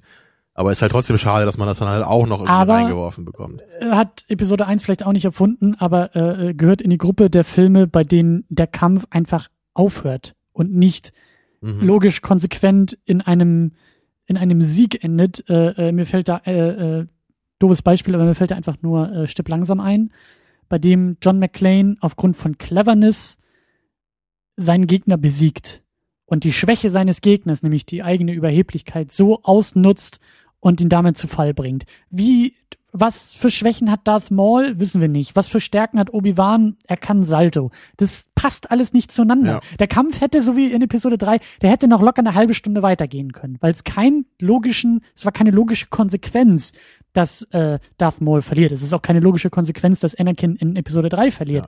Aber das, ist halt ja auch so. in Episode 3 der Kampf zwischen Obi-Wan und dem Grievous da auch, ne? So was, Grievous hat vier Lichtschwerter, die irgendwie dann so rotieren und auf welche clevere Weise besiegt Obi-Wan ihn am Ende? Er erschießt ihn mit dem Blaster Ja. und sagt nur, how uncivilized. Ja. Ich meine, ja, äh, eine geniale Idee. Er schießt doch den Typen mit dem Schwert. Ich meine, wenn das geht, so, wie funktionieren dann überhaupt die ganzen Jedi? Ja, das wird doch immer irgendwie dargestellt, dass, ah, also das, das, das ist noch zwei Filme zu früh hier. Ja. So, um halt diese, diese Plot-Thematik jetzt abzurunden, wollte ich halt einfach noch allgemein dazu sagen, es gibt halt immer Plotholes in Filmen, auch bei den alten Filmen haben wir über Plotholes geredet, gerade bei Episode 4 gibt's da auch so einige recht dicke. Und es, es ist halt natürlich nicht nur bei den Prequels so, dass die halt irgendwie den Film schwächer machen und dass die einen aus der Handlung werfen. Aber was ich halt wirklich sagen muss, besonders bei Episode 1, das ist nämlich für mich auch das, was Episode 1 am also der schwächste Aspekt von Episode 1 innerhalb der Prequels ist für mich der Plot. Weil der für mich auch im Vergleich Ja. zu den beiden Nachfolgern wirklich am aller, aller wenigsten zu verstehen ist. Ja. So, Episode 2 hat dann eben diese furchtbare Liebesgeschichte. Episode 3 hat auch so die, die Action und Anakins Wandel zum Bösen, was da irgendwie so die krassen Aspekte für mich sind. Aber bei Episode 1 ist es eben der Plot. Und was hier halt wirklich so schlimm ist, ist halt einerseits die Fülle von absolut vielen kleinen und großen Elementen, die keinen Sinn ergeben. Da haben wir auch bei weitem nicht alles angesprochen jetzt Ja. hier. Ne? Es gibt halt noch jede Menge kleine Momente, wo man sich auch mal fragt, so, hä, warum macht er das jetzt? Und was genau soll das jetzt wieder so? Das, das gibt wirklich äh, hunderte, kann man da wahrscheinlich aufzählen, ja. Und dann halt eben diese ganz großen mit der Handelsföderation, mit dieser ganzen Geschichte auf Tatooine.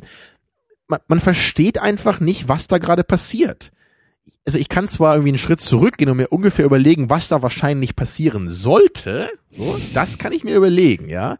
Aber wenn ich wirklich verstehe, den Plot zu verstehen, äh, versuche den zu verstehen, dann geht es halt einfach nicht. Und und wenn ich da halt immer höre, so, äh, es geht halt nicht so sehr um den Plot, es ist halt so ein Actionfilm, ja. Und so, das ist einfach, das stimmt einfach nicht. So, man, man muss halt trotzdem verstehen, was passiert. Das ist halt das Allerwichtigste. Ne? Lass mich das noch kurz in zwei Ja, Sätzen sagen. Weil das ist, wir, wir haben ja eben Fury Road geguckt und besprochen vor einiger Zeit so und das, das ist halt so, ich, ich habe halt das Gefühl, dass Leute halt irgendwie bei Fury Road und bei den Prequels irgendwie so die gleiche Kritik haben. So nach dem Motto, so der, der Plot ist irgendwie platt und egal. Und wir haben halt einerseits bei Fury Road einen minimalistischen Plot. Natürlich, der hat jetzt nicht seine großen Windungen, der hat auch nicht seine großartigen Charaktere und was auch immer, aber der ist halt total effizient und man versteht halt in jeder Sekunde, was passiert und was auf dem Spiel steht. Ja. Das ist eben das Ding. Natürlich gibt's da auch vielleicht mal so ein paar kleine Momente, wo du dich fragst, so, wie kann jetzt dieses eine Auto schneller sein als der Truck und jetzt wieder langsamer oder was? So Kleinigkeiten, ja. Aber du weißt, was die da machen. Und das ist eben wichtig. Du weißt, okay, sie müssen abhauen vor der Truppe von Immortan Joe. So platt das klingt, aber das ist halt wichtig, ja? Ja. Wenn ich halt nicht weiß, was die Handelsföderation will, was irgendwie dieser Vertrag bedeutet, den die Königin unterzeichnen soll, dann, dann kann ich nicht mitfiebern, weil ich gar nicht weiß, was da gerade passiert. Ne, ich will halt nicht unbedingt einen komplexen Plot, aber ich will einen verständlichen Plot. Und das ist auch das, was ich Into Darkness immer vorgeworfen habe. Ja, es macht keinen ja, Sinn. ja. Es macht keinen Sinn, dass Khan von vor 200 Jahren wieder erweckt wird, weil er ein Raum, neues Raumschiff bauen soll. What the fuck? So, ja, all sowas. Deswegen will ich da halt einfach nur sagen, ne, es gibt einen Unterschied zwischen einem minimalistischen Plot und einem vollkommen unverständlichen Plot. Und was mein Punkt nämlich ist dabei, wir sind ja in einem Kontext einer Trilogie. Episode 1 bis 3 war ja auch so angekündigt. Episode 1 ist ja jetzt kein äh, eigenständiger Film, sondern er reiht sich erstmal in eine Trilogie ein und dann ja eben noch in diese doppelte Trilogie im Grunde genommen. Und es gibt ja sehr, sehr schöne, ähm, wie sagt man, es gibt sehr viele Fan-Edits und so weiter, aber es gibt ja auch diese sogenannte Machete-Order. Äh, die Art und Weise ist ja auch eine Kontroverse, wie guckt man eigentlich die Filme, wenn man sie vorher noch nie gesehen hat.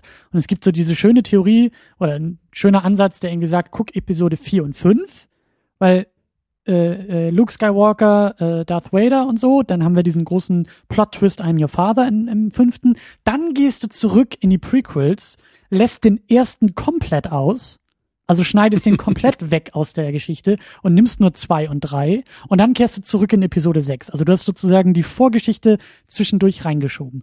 Und das, was du gerade gesagt hast, ist ja eben ähm, sozusagen das Testament dieser, dieser, dieser Art und Weise, die, die Filme zu gucken. Wenn der Plot so sinnlos ist, erstmal so schwer verständlich, aber auch so sinnlos für, den, für die gesamte Mythologie der Filme, dass du es komplett weglassen kannst, ohne was zu verlieren, dann hast du ein riesengroßes Problem. Ja, weil genau da setzen wir eben in der nächsten Episode oder also wenn wir den nächsten Star Wars Prequels Film besprechen, dann Ja. dann setzen wir da wieder an, weil genau diese Frage ist halt eben am Anfang von Episode 2 dann einfach auch wieder da. Also was was hat denn jetzt eigentlich der erste Film irgendwie bedeutet für die Trilogie? Nichts. Wir haben wir haben Anakin kennengelernt als Kind. Ja, Unnötig. und Hätten wir nicht müssen, weil genau, es weil lang es, zu sehen, sind, dass es er ein sind Arschloch ist. Jahre vergangen zwischen den Filmen. Anakin ist eine völlig andere Person geworden. Ja. Im ersten Teil ist er ja das vielleicht noch ganz liebenswerte kleine Kind, was total hilfsbereit ist, irgendwie von von den Sternen träumt, ja, wie auch immer das umgesetzt ist. Und im zweiten Teil ist er halt der arrogante, überhebliche Arsch, so, ja, der halt Die in Amidala Beziehung zwischen. Obi-Wan und Anakin kriegen wir ja auch nicht mit, Genau, weil die sie zehn Jahre unterhalten sich ausgelassen darüber, was sie alles so Tolles erlebt haben dazwischen. Wir sehen davon nichts mit und wir fühlen es auch nicht. Ja. Ja, und was, ich meine, Qui-Gon ist halt fast der Hauptcharakter gewesen in dem Film. Der ist wenn halt ich, weg. Wenn ich einen picken würde, würde ich wahrscheinlich ihn picken. Der ist gestorben. Ja, von Obi-Wan haben wir fast nichts gesehen im Film. Darth Maul ist ebenfalls gestorben. Bisschen was haben wir von Palpatine gesehen, wie er sich so nach oben gearbeitet hat. Okay, in der Hinsicht ist es vielleicht okay, dann den ersten zu haben. Ja, aber ansonsten, so, was wurde eigentlich für den, für den Fall von Anakin Skywalker zur dunklen Seite irgendwie hier, ähm, was für Grundsteine wurden da gelegt? Also ich, ich sehe es nicht. Ja. Der Ich Film, auch hat, nicht. der Film hat vielleicht ein gewisses Space Adventure Feel, ne, wie ich schon meinte, am ehesten noch von den drei Filmen.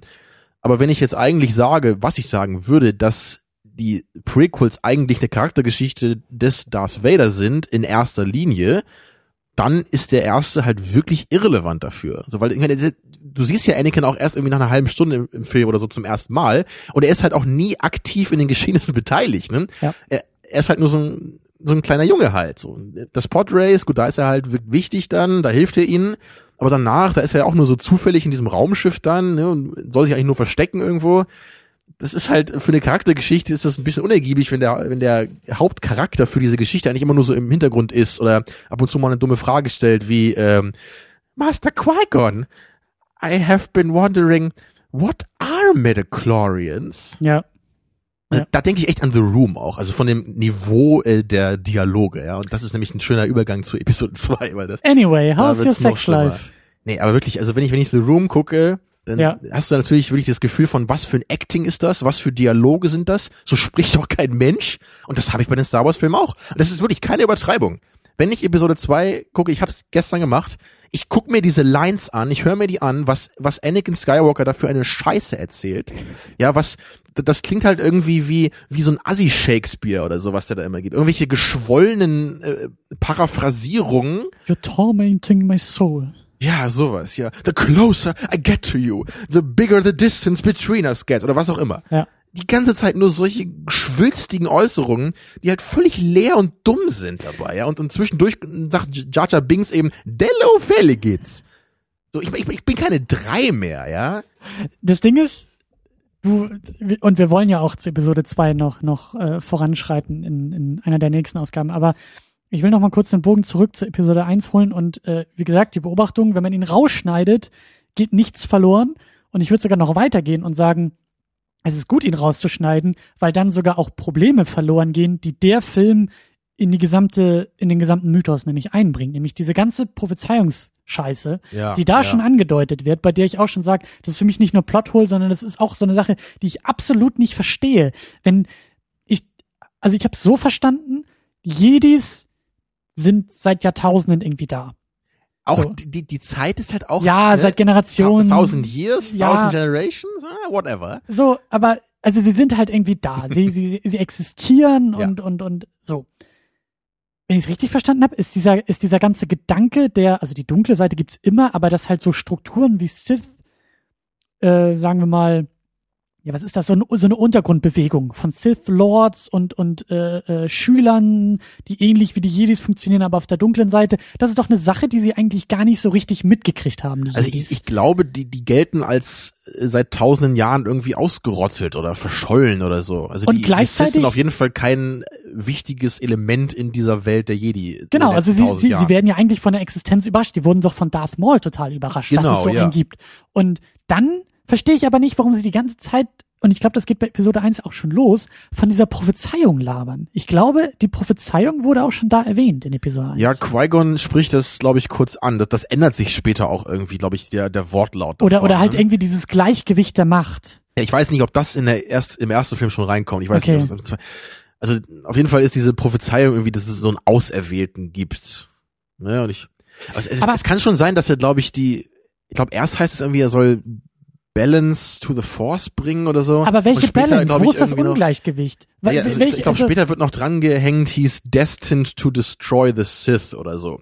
Was halt genauso irre ist bei dem, was du sagst. Weil wie kann es so eine tausend Jahre alte Prophezeiung geben, wo jemand auserwählt ist, die Sith zu töten, Aber die eigentlich nur schon das- längst ausgerottet sind seit aber Ewigkeiten? eben und nicht nur das, weil mein Problem ist einfach dieses dieses Balance to the Force. Wo ist denn eben, wo ist denn die Unbalance? Ich denke, die wissen nichts von Sith. In, in ihrem Weltbild müssten die Jedis doch die einzigen sein, die es gibt. Alles ist gut. Peacemaker for the, for the, for the Galaxy.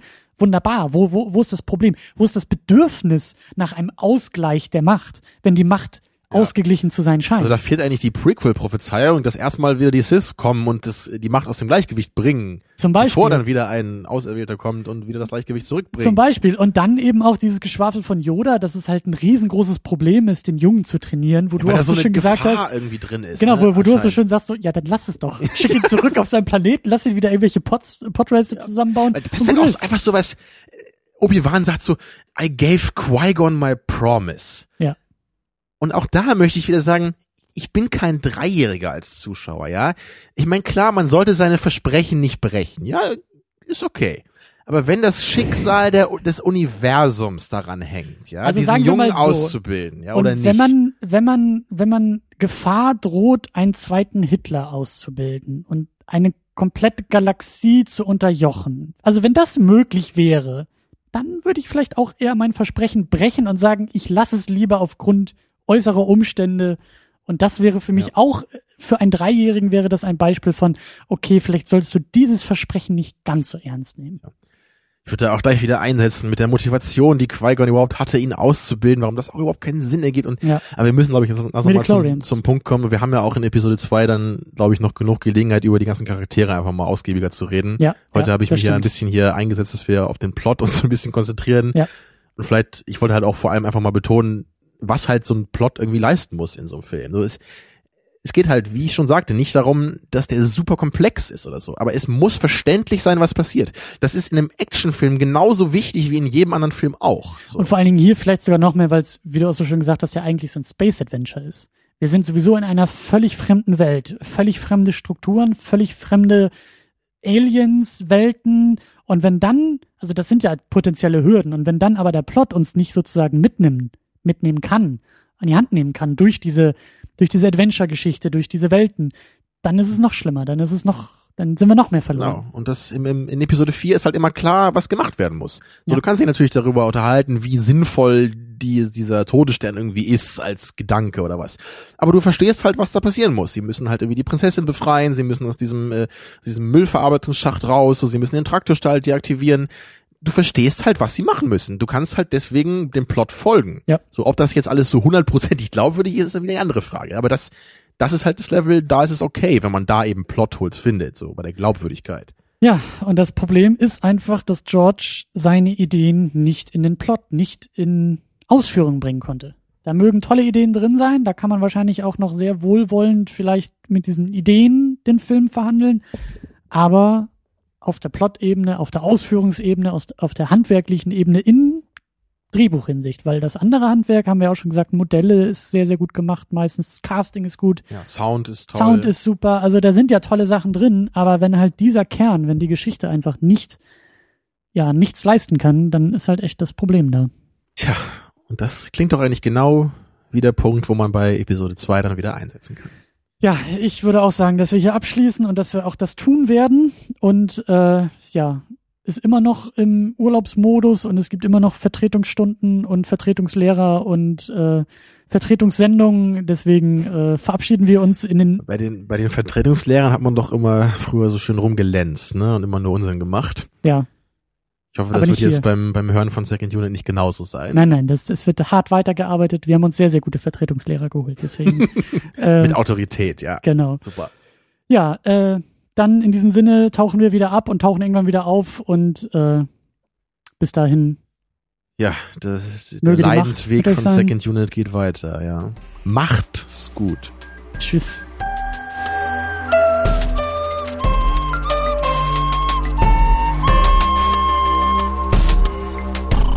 Second Unit. Second unit.